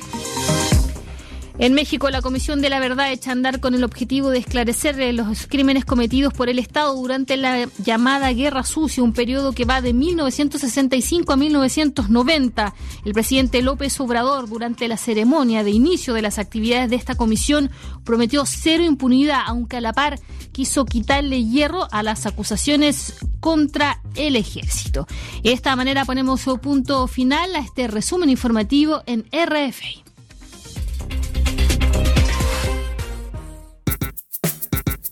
Prisma RU. Relatamos al mundo. Dos de la tarde con 18 minutos y bueno, ahora vamos a regresar a esta situación del país porque pues hoy el Instituto Nacional de Estadística y Geografía informó que durante la primera quincena de junio y según el Índice Nacional de Precios al Consumidor, pues se mostró un avance mensual de 0.49%, con lo que a tasa anual la inflación llega a un nivel de 7.88%. ¿Esto qué representa económicamente? Pues para nuestros bolsillos principalmente, que es donde más vemos que impacta. Bueno, pues para platicar sobre este tema ya tenemos en la línea al doctor César Salazar López, especialista de la Coordinación de Análisis Macroeconométrico prospectivo del Instituto de Investigaciones Económicas. Doctor Salazar, muy buenas tardes, muchas gracias por estar con nosotros aquí en Prisma RU, bienvenido. Al contrario, eh, gracias a ustedes, buenas tardes a todos. Muy buenas tardes. Bueno, pues una inflación casi del 8%, esta subida de las tasas, ¿qué representa para nuestra economía, doctor? Empecemos por ahí, pero sobre todo porque a veces estos temas económicos eh, manejan unos tecnicismos que a veces pues los seres ahí que normalmente nos vemos impactados pero no entendemos que nos pudiera aterrizar un poco para que entendamos qué estamos viviendo económicamente en el país. Bueno, el, la inflación, eh, que es eh, la forma más, más conocida, la forma más sencilla, más intuitiva de entenderla, es pues, un, un incremento generalizado de los precios. Y el indicador que se da a conocer hoy, que es el Índice Nacional de Precios al Consumidor, no es más que eh, el, mostrar una canasta de bienes muy amplia, eh, donde se incluyen de todo tipo, alimentarios, energéticos, para esparcimiento, y eh, lo que hace es condensar la información y decir en esta canasta cuánto se incrementó eh, de precios en, conjunto, aunque obviamente hay unos que suben más y otros que suben menos. Entonces, el 7.88% lo que está indicando es que esta canasta de bienes es, eh, es más cara respecto a la misma quincena del año previo, respecto al 2021. Entonces, está eh, indicando que hay una pérdida de poder adquisitivo de los ingresos de las personas. Suponemos que eh, en un caso extremo una persona no ha tenido un incremento eh, en sus ingresos salariales o de cualquier tipo, pero este incremento de precios eh, estaría indicando que con su mismo ingreso está, está pudiendo comprar menos de lo que compraba ya hace, hace un año. ¿no? Por eso usted no, lo decía bien, eh, se ve eh, el efecto sobre los bolsillos de las personas, sobre justamente la reducción del poder de compra que tendrán las familias en general. ¿Y esto a qué responde, doctor? Sobre todo porque, bueno, hemos visto por parte del gobierno que se han generado incluso estímulos fiscales para contrarrestar pues esta situación, ¿no? Algunos programas. Sin embargo, pues vemos que no ha sido suficiente. ¿Esto a qué se debe? Eh, hay quienes atribuyen esta situación a la guerra de Rusia-Ucrania, pero eh, ¿esto sería la base de esta situación o qué hay, eh, digamos, que detrás de esto para entender por qué estamos viviendo esta inflación? En, el caso de México existen eh, diversos aspectos que están influyendo sobre el incremento de los precios. Por un lado, el contexto internacional eh, es, es, muy relevante. O sea, hay una, una elevación de los precios de energéticos que impactan sobre los precios de energéticos al interior de, nuestra economía. el gas, la gasolina, con todo y los estímulos fiscales que se han implementado, los programas de apoyo que, han consistido en no cobrar el impuesto eh, especial de productos y servicios, el IEPS, o algunas otras eh, medidas. Pero tenemos un primer factor que es el incremento de energéticos a nivel mundial. De hecho, el, el, fenómeno de la inflación, como lo, como lo estamos viendo hoy, no es, no es solo para México es la economía mundial la que la que está inmersa justo en estos problemas inflacionarios a partir una de las raíces es este incremento del el precio del petróleo del gas ¿eh? al cual también se suma el conflicto entre Ucrania y Rusia. Eh, también hay cierta incertidumbre respecto a, a qué pasará con, con, las vecindades y entonces eh, los precios de los del, petróleo fundamentalmente pero también del gas se incrementan. Ahora, esa región que está en guerra también tiene eh, es, un, gran productor eh, de productos eh, primarios, por ejemplo el trigo, y entonces la incertidumbre que se genera hace que los precios que se determinan en los mercados financieros de productos básicos como el maíz, el sorgo, el trigo, pues se eleven y eso también influye sobre la inflación en el país. Ahora, dentro, dentro de nuestras propias eh, eh, características hay, hay otros elementos que influyen y se han reconocido eh, en este plan que hizo el gobierno para, para contrarrestar el, los precios, ¿no? el incremento ya es muy significativo de los precios. Y una es justo como algunas cadenas productivas de productos primarios se han visto afectadas por el crimen organizado.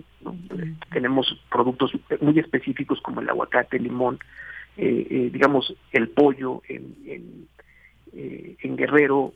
Este, o sea, ha, habido algunas, mucha influencia de estos grupos que no permiten que haya oferta en el, en el resto del país y entonces eso también eleva los precios. Y otra explicación es también que, que hay una actualización de precios respecto a la caída que tuvieron en el 2020 debido a esta gran y profunda crisis económica que atravesamos derivado de, la, de las condiciones eh, de la pandemia ¿no? que, aún no salimos. Eh, digamos que hay, una, hay una serie de factores que influyen justamente eh, sobre los precios y hay una acción que también se me olvidaba, que es los cuellos de botella que se generan en las cadenas productivas a nivel internacional.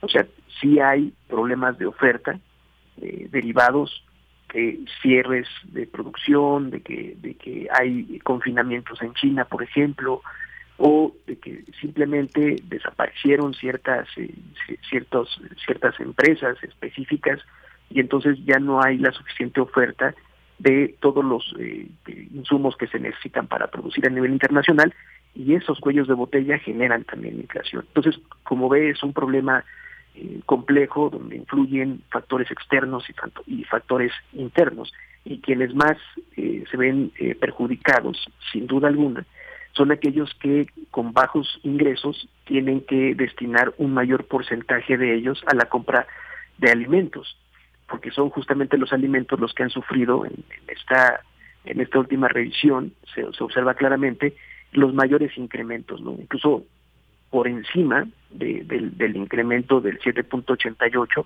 que es el del INPC. Claro, claro. No, e, esto nos aclara mucho esta situación, pero quisiera detenerme en uno de estos factores que usted nos ha mencionado para que nos quede muy claro. Bueno, al menos sí me dejen un poco como quisiera entender más cómo es esta incidencia del crimen organizado y que alcanza a afectar estas cadenas productivas. ¿Nos podría detallar un poquito más para que nos quede claro este punto? Sí, lo, que ha ocurrido en algunas zonas del país es que eh, por ejemplo, los campos de producción de limón eh, son tomados por el crimen organizado de alguna forma, o sea, puede ser que simplemente no permitan que los, los campesinos, los que están recolectando el, el, el, el, fruto del limón, pues lo puedan llevar hacia los mercados. ¿no? También puede ser que estén cobrando derechos de piso eh, para los campos, lo cual parece que también ha sido un factor en, en, el, en el aguacate en Michoacán. Son zonas controladas por el crimen organizado que no permiten que haya la oferta que, se estaba acostumbrada para los eh, eh, mercados nacionales. Entonces, al haber escasez de los productos, esto, esto genera que se incrementen los precios. Hubo también, por ejemplo, en el mercado en Chilpancingo, en el municipio de Chilpancingo, en Guerrero, hubo un problema que, que, se veía como ese, que era el, el, el que el crimen organizado también de alguna forma afectó la intermediación de pollo.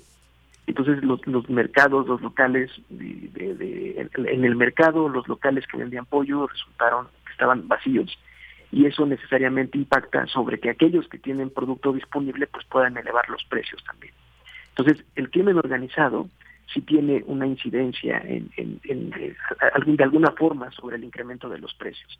De hecho, en el, en el programa que se, que se indicó, en el programa que se, que se indicó eh, eh, para, para controlar los precios, se decía que, que iban a implementar mayor seguridad en las carreteras porque al, al, hacer eh, el, transporte de carga estaba siendo muy afectado por los robos, que obviamente los hace el crimen organizado, y entonces eso elevaba significativamente las, las, eh, las, las tarifas de los seguros que tenían que pagar los transportes que, traían estas mercancías. Entonces, como, como ves, es, es porque encarecen al cobrar derecho de piso, porque encarecen porque no permiten que los que los productos salgan del lugar de origen, porque porque eh, obstaculizan las cadenas de producción. A lo mejor la gente también ya no quiere más eh, vender esa clase de productos o se cierran porque están ahí afectando eh, sus intereses, incluso hasta su seguridad, ¿no? Lo, el crimen organizado, y eso ocurre en diversas regiones del país. Claro, qué, qué, qué difícil situación estamos viviendo y pues como decíamos, a pesar de estas medidas que el gobierno eh, trata de implementar para contrarrestar o controlar estas, estos aumentos, pues tenemos este otro problema que interesante que nos abre porque pues esto hace más compleja la situación. Y, también quisiera preguntarle sobre bueno se ha hablado veía en algunas notas que se habla de precios subyacentes y no subyacentes. O sea cómo, se correlacionan estos dos eh, digamos conceptos esos dos términos estas dos situaciones para influir en el nivel inflacionario Sí, el, el nivel, el, bueno, el, el INPC está compuesto, como lo mencionaba, por un conjunto de mercancías que se pueden clasificar entre, por ejemplo, alimentarios o servicios educativos o de esparcimiento, en fin. Entonces, una, una de, las, de las principales clasificaciones del Índice Nacional de Precios al Consumidor es justamente la que usted menciona, la subyacente y la, no subyacente.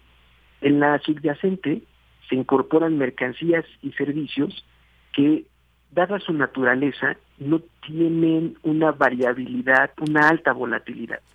O sea que son mercancías y, servicios relativamente estables. Por ejemplo, eh, dentro de eh, la parte del subyacente en servicios está lo que se cobra por vivienda. Eh, una renta regularmente está pactada a un año, entonces no va a modificarse mucho o, no se va a modificar en ese periodo, sino hasta que vuelva a llegar la, revisión. O también están las colegiaturas, que igual se pactan al inicio eh, del, periodo y entonces ya no tienen eh, eh, mayor modificación. Entonces son precios muy estables. En términos de mercancías, por ejemplo, está alimentos procesados o bebidas y tabaco, que también podríamos adelantar una, una muy poca variabilidad del precio. En tanto que la no subyacente incluye bienes que por su naturaleza pueden tener una mayor variabilidad en los precios. Por ejemplo, un, un bien como eh, que, que siempre se utiliza, incluso se, se, indica como el efecto pico de gallo, porque en algunas eh, etapas, en algunas estaciones del, año o en algunos meses del año, tiende a subir el precio porque eh, pues ya se acabaron las cosechas y entonces está justamente en términos de los propios ciclos productivos. Este efecto pico de gallo es cuando sube de precio la cebolla, el jitomate, el chile, ¿no? porque justamente ya se levantaron las cosechas y el, propio proceso productivo hace que escaseen en ese en ese momento porque ya ya, ya se ya se acabó con la con la con la cosecha mayoritaria, ¿no? Entonces, así es como se divide subyacente aquellos precios, aquellos mercancías, aquellos bienes y servicios que no modifican mucho su precio, que son más bien de precio estable, y la no subyacente en la cual sí esperamos que haya una mayor variabilidad. Y siempre, por ejemplo, hoy que salió el, el, el, el, anuncio de política eh, monetaria este, de, Banco de México, donde se dice que se incrementa en 75 eh, puntos base la tasa de referencia justamente en función de estos problemas inflacionarios, se, se, se pone mucho énfasis en que no, no es solamente un problema eh, coyuntural el de la inflación, porque la subyacente es alta, sino que también se observa un problema importante porque la no subyacente, perdón, porque la subyacente es alta. O sea, la no subyacente pues es, alta, pero es volátil. Sin embargo, la subyacente es, es mucho más estable y entonces es mucho más preocupante que se mantenga alta y que siga subiendo. Claro, claro, ahí tendríamos que poner atención. Y, y bueno, eh, entonces ante esta situación, ¿Cuál considera que tendría que ser la estrategia ¿no? del Banco de México pues para controlar esta, esta situación? Así, ¿Hacia dónde tendríamos que apostar económicamente pues para tener un poco claro el panorama que nos espera? Bueno, como, como las, las raíces de la inflación son de costos y no es un problema que tenga que ver con la actividad económica, me parece que las subidas, eh, los incrementos en la tasa de interés no, no son lo más adecuado porque además esos incrementos en la tasa de interés tienen un efecto negativo sobre el crecimiento económico. Pero ciertamente es un factor muy complejo. ¿no? Eh, eh, después de que la Reserva Federal eleva su tasa de interés, la Reserva Federal de Estados Unidos eleva también su tasa de interés objetivo, pues al Banco de México no le queda más que replicar ese movimiento. Probablemente se adelantó mucho al empezar a subir la, tasa de interés, porque estamos ya en el 775. Eh, em, lo que lo que se argumenta o lo que argumentan desde el Banco Central es que lo que se intenta es eh, contener las perspectivas de inflación a mediano plazo para que se mantengan controladas, anclar las expectativas pero eh, lo malo es que en el corto plazo tienen un efecto sí importante de inicio sobre el sobre el, el, costo del crédito. Las tasas de interés eh, de referencia para, para créditos podrían elevarse, que si bien es cierto que las empresas no usan mucho crédito comercial, pues podríamos comenzar a ver incrementos en las tasas de interés de, de las tarjetas de crédito, por ejemplo. Entonces, ese, es uno, uno de los grandes riesgos. ¿Qué se, qué se podría hacer? Eh, en mi opinión, eh, lo que, lo que los más perjudicados, como lo mencioné, son las personas que menos ingresos tienen y que tienen que destinar un mayor porcentaje de sus ingresos a comprar alimentos. Entonces, sí hablar de un paquete específico para evitar que haya una gran inseguridad alimentaria en, el, el país y sobre todo de las personas que ya se encuentran en una situación de por sí vulnerable. Como es un, es un fenómeno global, es un fenómeno en el cual el, el, país por sí mismo no podría terminar con el problema de la inflación, pero lo que sí puede hacer es destinar los recursos suficientes para que la población que menos eh, tiene, menos ingresos tiene, que es más vulnerable, pues no lo sea tanto, ¿no? que pueda eh, salir a flote y no, no se vea tan perjudicada por estos incrementos en precios, particularmente de los precios de alimentos. Muy bien, muy interesante esto también que nos plantea, pues ahí esto destinar recursos suficientes, ahí estaremos atentos también, pues a ver eh, esta administración, ¿no? O este, estas instantes, estas entidades eh, correspondientes, pues a ver cómo responden a esta situación que estamos viviendo. Pues mientras tanto, eh, le agradecemos muchísimo de verdad que haya estado con nosotros aquí en Prisma RU para pues aclararnos mucho esta situación que estamos viviendo, difícil, difícil, pero bueno, siempre acompañados con análisis como el que nos acaba de proporcionar, nos queda más clara la situación que estamos viviendo. Le agradecemos muchísimo su presencia aquí en Prisma RU, doctor. No, al contrario, eh, les agradezco a ustedes la oportunidad y pues buenas tardes a todos. Buenas tardes, hasta pronto. El, el, doctor César Salazar López, especialista de la Coordinación de Análisis Macroeconométrico Prospectivo del Instituto de Investigaciones Económicas. Prisma RU. Relatamos al mundo. Dos de la tarde con 37 minutos y vamos a entrar a esta sección. Como todos los jueves nos encanta abordar el tema del séptimo arte, del cine. Ahora pues ya tenemos muchas posibilidades de, de acercarnos a, a, muchos proyectos, a estas hay plataformas y demás, pero ahora hay estrenos que han causado gran revuelo. Y bueno, pues para platicar sobre algunas películas que se encuentran ahorita ahí exhibidas y que, como digo, pues han causado alguna ahí controversia, pues ya tenemos en la línea, tengo el gusto de nuevamente, una vez más, contar con la colaboración del crítico de cine Eric Estrada. Eric, bienvenido, qué gusto tenerte nuevamente acá con nosotros en Prisma RU.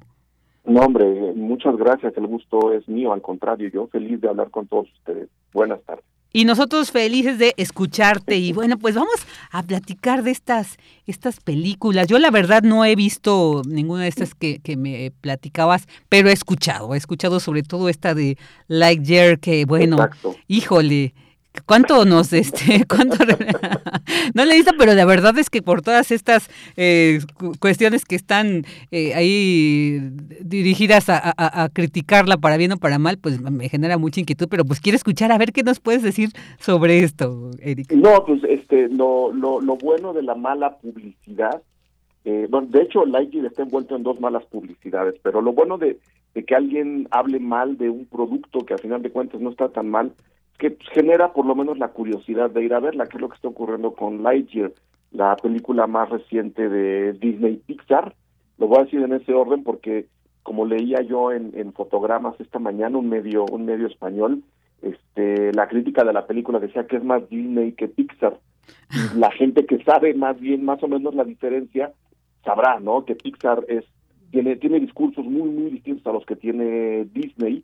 Entonces, esta película sí es Disney Pixar, ¿no? Tiene una semana en cartelera y desde una semana antes de su estreno estuvo generando muchísima controversia. Primero porque había críticas malas que según yo se están tomando muy a pecho una, una película que de a todas luces es una película de relleno, un spin-off como le llaman ellos, a mí me gusta llamarlos como películas ramal, ¿no? Tenemos la historia de, de, de Toy Story, que todo el mundo conoce, que todo el mundo hemos visto las películas. Uno de los juguetes más famosos tiene el origen, y esa es la idea de esta película, en un personaje real, digamos. Y nos cuentan la historia de este Ranger espacial que sale en una película y del cual Andy, el, el protagonista de Toy Story, bueno, uno de los protagonistas, eh, queda fascinado, ¿no? Entonces, justo por eso él consigue que le regalen este juguete de Buzz Lightyear y esta película cuenta la historia que Andy vio antes de recibir el juguete. Entonces, por ese lado es una invitación al público infantil, que creo que no hay que olvidar esto, es una película que está dirigida al público infantil. En consecuencia, los adultos que vamos a ver la película, tenemos que ir con la mirada de un niño de siete años, de ocho años, o por lo menos tratando de congeniar con la mirada de esos niños. No estoy diciendo que sea una película barata, que sea una película fácil, que sea una película ultraligera. Simplemente está destinada y diseñada a motivar emociones y pensamientos en público de esa edad.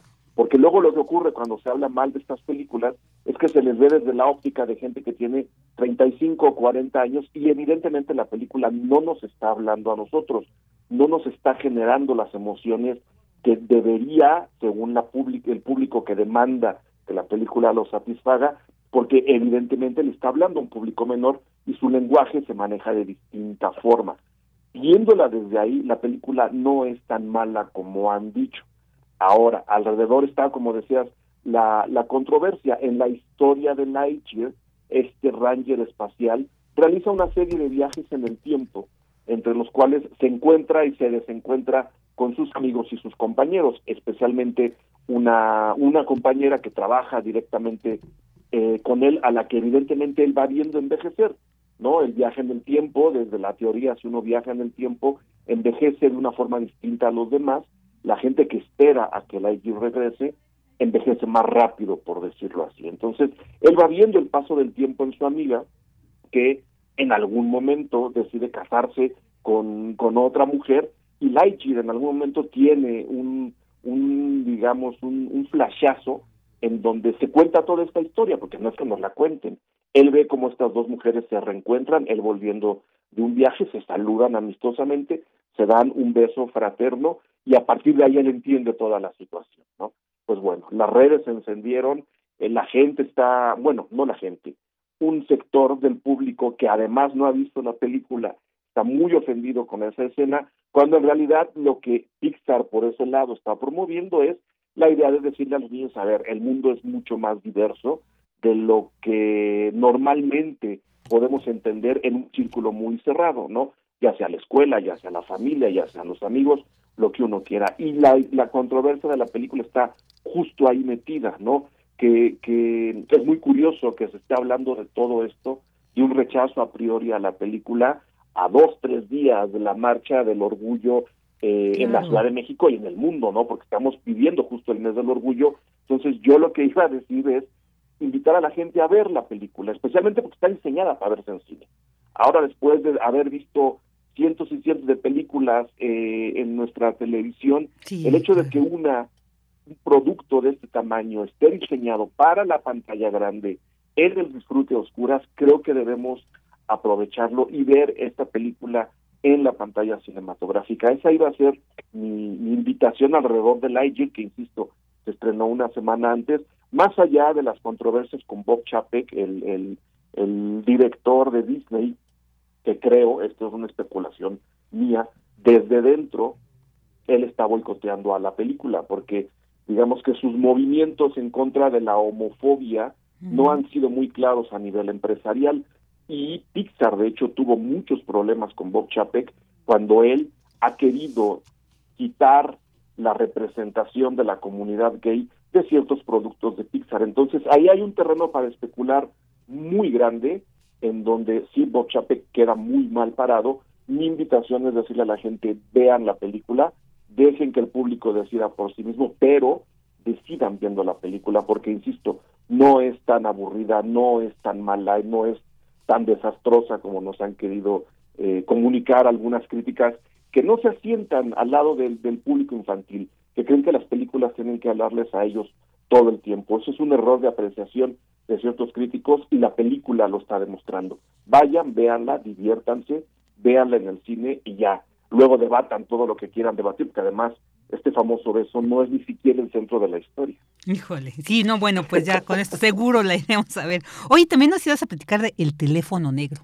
Sí, es bien difícil, especialmente en México, que es un gran consumidor del género de terror, que por otro lado es un género muy menospreciado y muy vapuleado, es bien difícil de repente encontrar buenas películas de terror, porque como sabe eh, la, los distribuidores, la, gran empresa saben que en México consumimos mucho terror, lo cual está bien. De repente acaban llegando películas que ni al caso. El teléfono negro es una de esas películas que acaban sobresaliendo más allá de la originalidad por la inteligencia con la que están desarrollando su historia, que es al mismo tiempo un reconocimiento a la inteligencia de quienes la vamos a ver. La película está dirigida por Scott Derrickson, eh, y tiene un triángulo de, de, actores y de actrices bien interesante, bien bonito, súper poderoso. Ethan Hawke está en el reparto y hay dos actores, una, una de ellas, Madeline McGraw, que yo creo que va a ser una futura estrella del, del cine, hace el papel de la hermana del personaje central, Mason Thames interpreta a Finny. Entonces, Ethan Hawke, Mason Thames y Madeline McGraw son como el triángulo en el que se desarrolla esta historia en un pueblo perdido en el norte de Colorado, me parece que están América Profunda, en donde de repente hay un robachicos suelto, un robachicos, por cierto, bastante perverso, ¿no?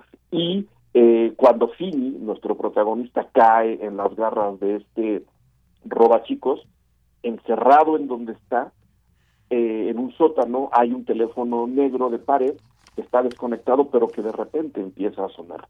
Ahí la voy a dejar, porque la película cruza estos terrenos entre la alucinación, la pesadilla, la realidad, lo sobrenatural, para hablarnos de un proceso de crecimiento del personaje. Es un personaje que está dejando de ser niño para convertirse en adulto, lo cual, si recordamos, es una experiencia bastante traumática.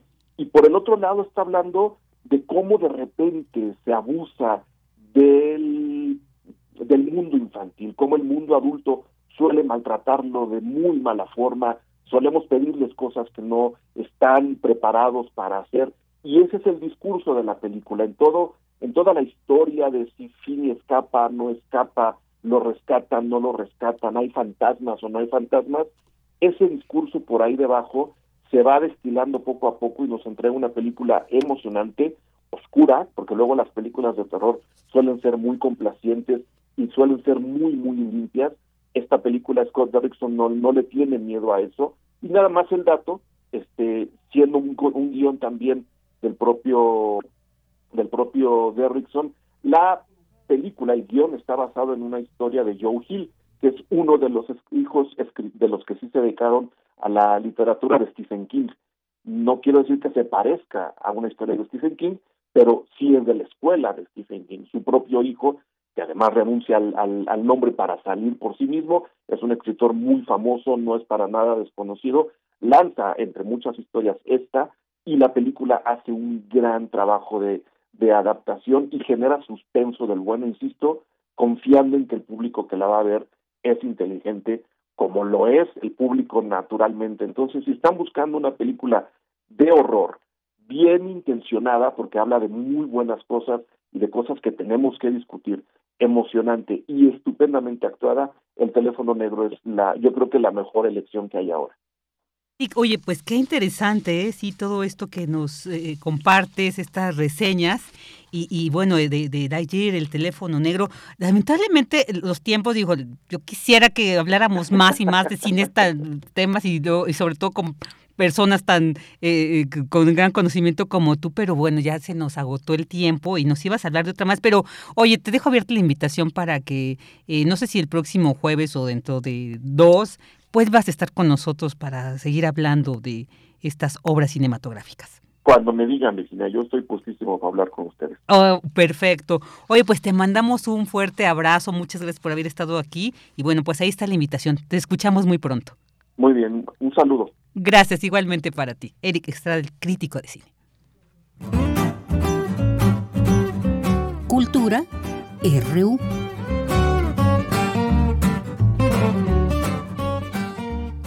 Dos de la tarde con 50 minutos y bueno, hace unas semanas la escritora argentina Agustina Basterrica visitó nuestro país, visitó México, la UNAM y estuvo presentando su trabajo más reciente que es Cadáver Exquisito, una novela donde la autora inspira con el poder explosivo de la ficción debates de suma actualidad y nuestra compañera Tamara Quiroz conversó con ella en las oficinas de Penguin Random House, sello editorial de Agustina Basterrica. Escuchemos la entrevista. Bienvenida, vamos a hablar en un espacio universitario que es Radio UNAM. Queremos que el público conozca más de tu trabajo, pero que además conozca esta novela, Cadáver Exquisito, que es fascinantemente espantosa. sí, y que viene creo muy acorde también a los tiempos que corren, ¿no? Partimos de, de un virus que ataca a los animales y con ello pues se vuelven también eh, contaminantes hacia el ser humano. Para contrarrestar esta situación del virus que ataca a los animales, se opta por consumir carne humana. Platícanos, por favor, Agustina, ¿cómo se gesta esta idea de naturalizar el consumo de la carne humana? Bueno, primero decirte que el virus en la novela está cuestionado. Sea que no se sabe si es real o no. Yo lo tomé como un elemento para generar verosimilitud en esta creación de esta nueva matriz se consume carne humana, eh, hay que naturalizar ese consumo, hay que aceptarlo. Y una de las variables, las millones de variables para crear una matriz es el miedo, porque vos con el miedo puedes ¿no? manejar a la población. De hecho, eh, me contaba el traductor al chino que al comienzo de la pandemia salió una fake news en China diciendo que las mascotas contagiaban el virus y la gente las empezó a tirar por las ventanas y las empezó a matar y estaban sanas las mascotas. Entonces eso genera el miedo. Yo pensé en el virus porque dije, bueno, los virus suelen aparecer en distintos periodos en la humanidad. Este no es el primer virus, no creo que sea el último. Tuvimos la peste negra, la fiebre amarilla en Argentina, eh, no sé, la gripe española, ¿no? Entonces lo pensé en ese sentido. El tema es que después en el 2020 fue concreto. Eh, ¿Y cómo se me ocurrió la idea? Me ocurrió porque yo le dediqué la novela a mi hermano Gonzalo, que él es chef, y lo que hace Gonzalo es, es una persona muy curiosa que lee sobre temas que yo nunca por ahí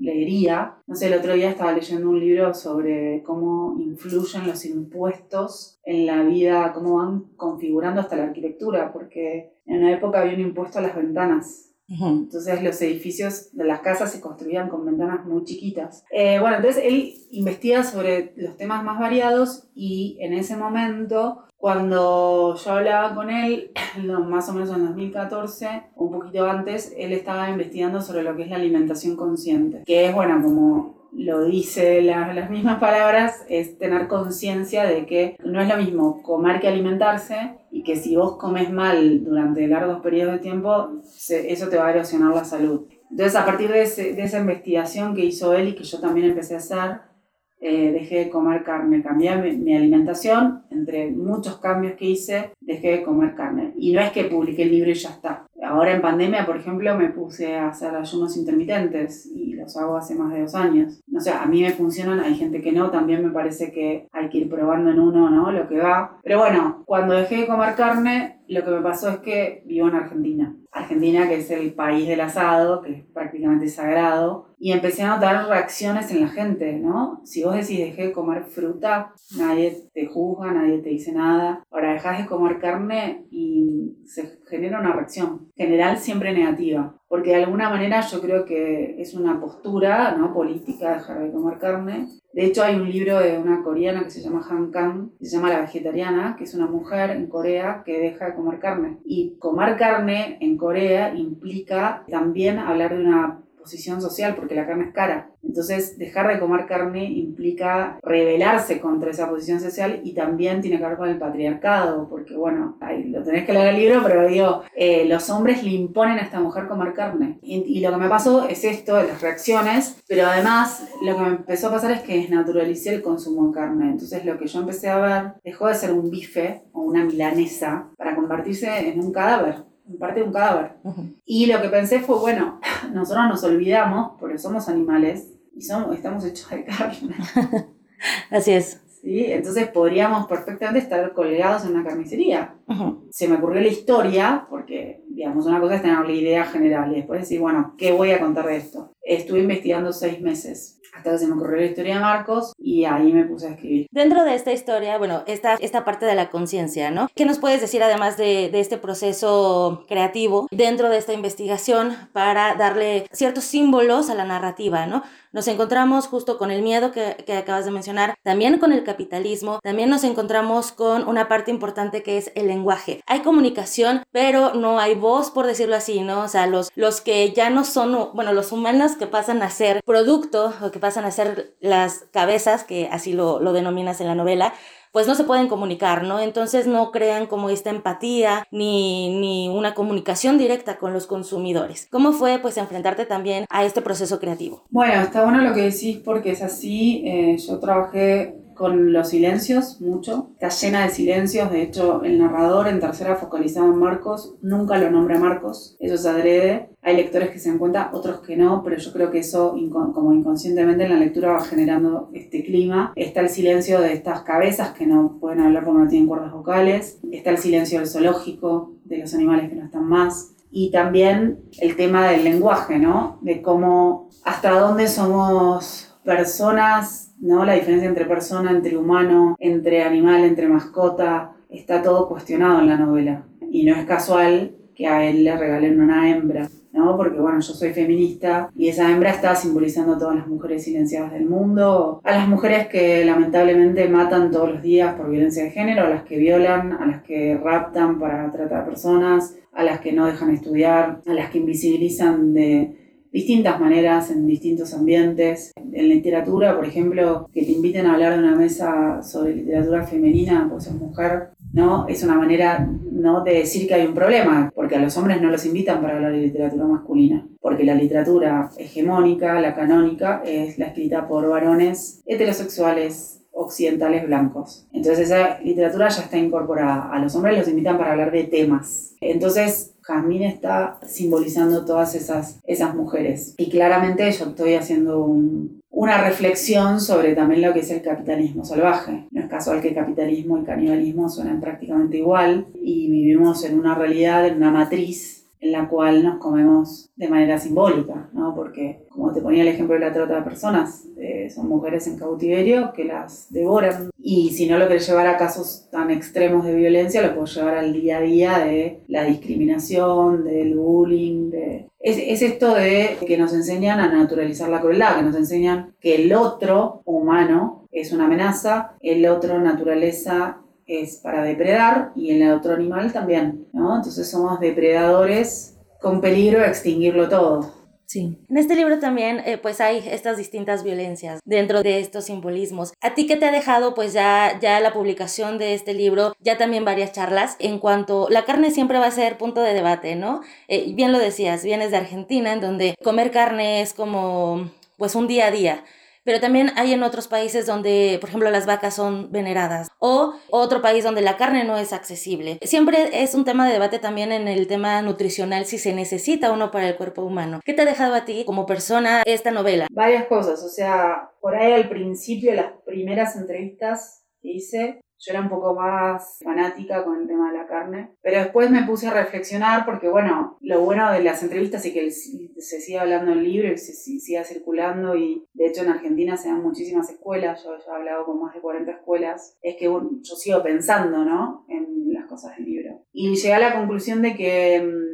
de que no me interesa ningún tipo de fanatismo, porque me parece que hay que respetar la realidad de cada persona, el contexto de cada persona, y por ejemplo no le puedes exigir a alguien que vive en Alaska que comer foca o carne, porque ¿qué va a plantar? No, tiene hielo y nada, eso, ¿no? Y necesita su cuerpo por el ambiente en el que vive, necesita grasa, carne. También pensar en un mundo vegano también me parece fanático, porque hay gente que necesita comer carne porque, porque no asimilamos los alimentos de la misma manera. Bueno, básicamente eso, ser como más flexible y más tolerante y no juzgar a las otras personas, porque además eso sí lo tuve claro desde siempre. Yo no escribí el libro pensando en convertir carnívoros en vegetarianos porque no me interesa la literatura que baja línea, ni que tiene moraleja, ni que me dice que tengo que pensar. Claro, ahorita ya nos acabas de dar todo un mosaico de posibilidades, como bien lo mencionas, puedes tomarlo de diferentes lados y efectivamente te perturba la mente y creo que también eso es importante. Esta conciencia eh, hacia, hacia el lector, bueno, a mí me la creó, por ejemplo, y también compartirlo para debatirlo. Haremos la invitación al auditorio de Radio UNAM a que conozca más de tu trabajo, a que conozca Cadáver Exquisito, seguir tejiendo estas redes de, de, de conocimiento, de comunicación y sobre todo de reflexión. Bueno, pues escuchamos esta entrevista a Agustina Basterrica, autora de Cadáver Exquisito. Este libro lo encuentran bajo el sello de Alfaguara. Y bueno, pues queremos agradecer que nos hayan acompañado durante la transmisión de este día. Gracias en nombre de todo el equipo que hace posible esta transmisión. Soy Virginia Sánchez y en nombre de Deyanira Morán y de todos los que hacen posible Prisma RU le agradecemos que nos haya acompañado esta tarde y le esperamos el día de mañana.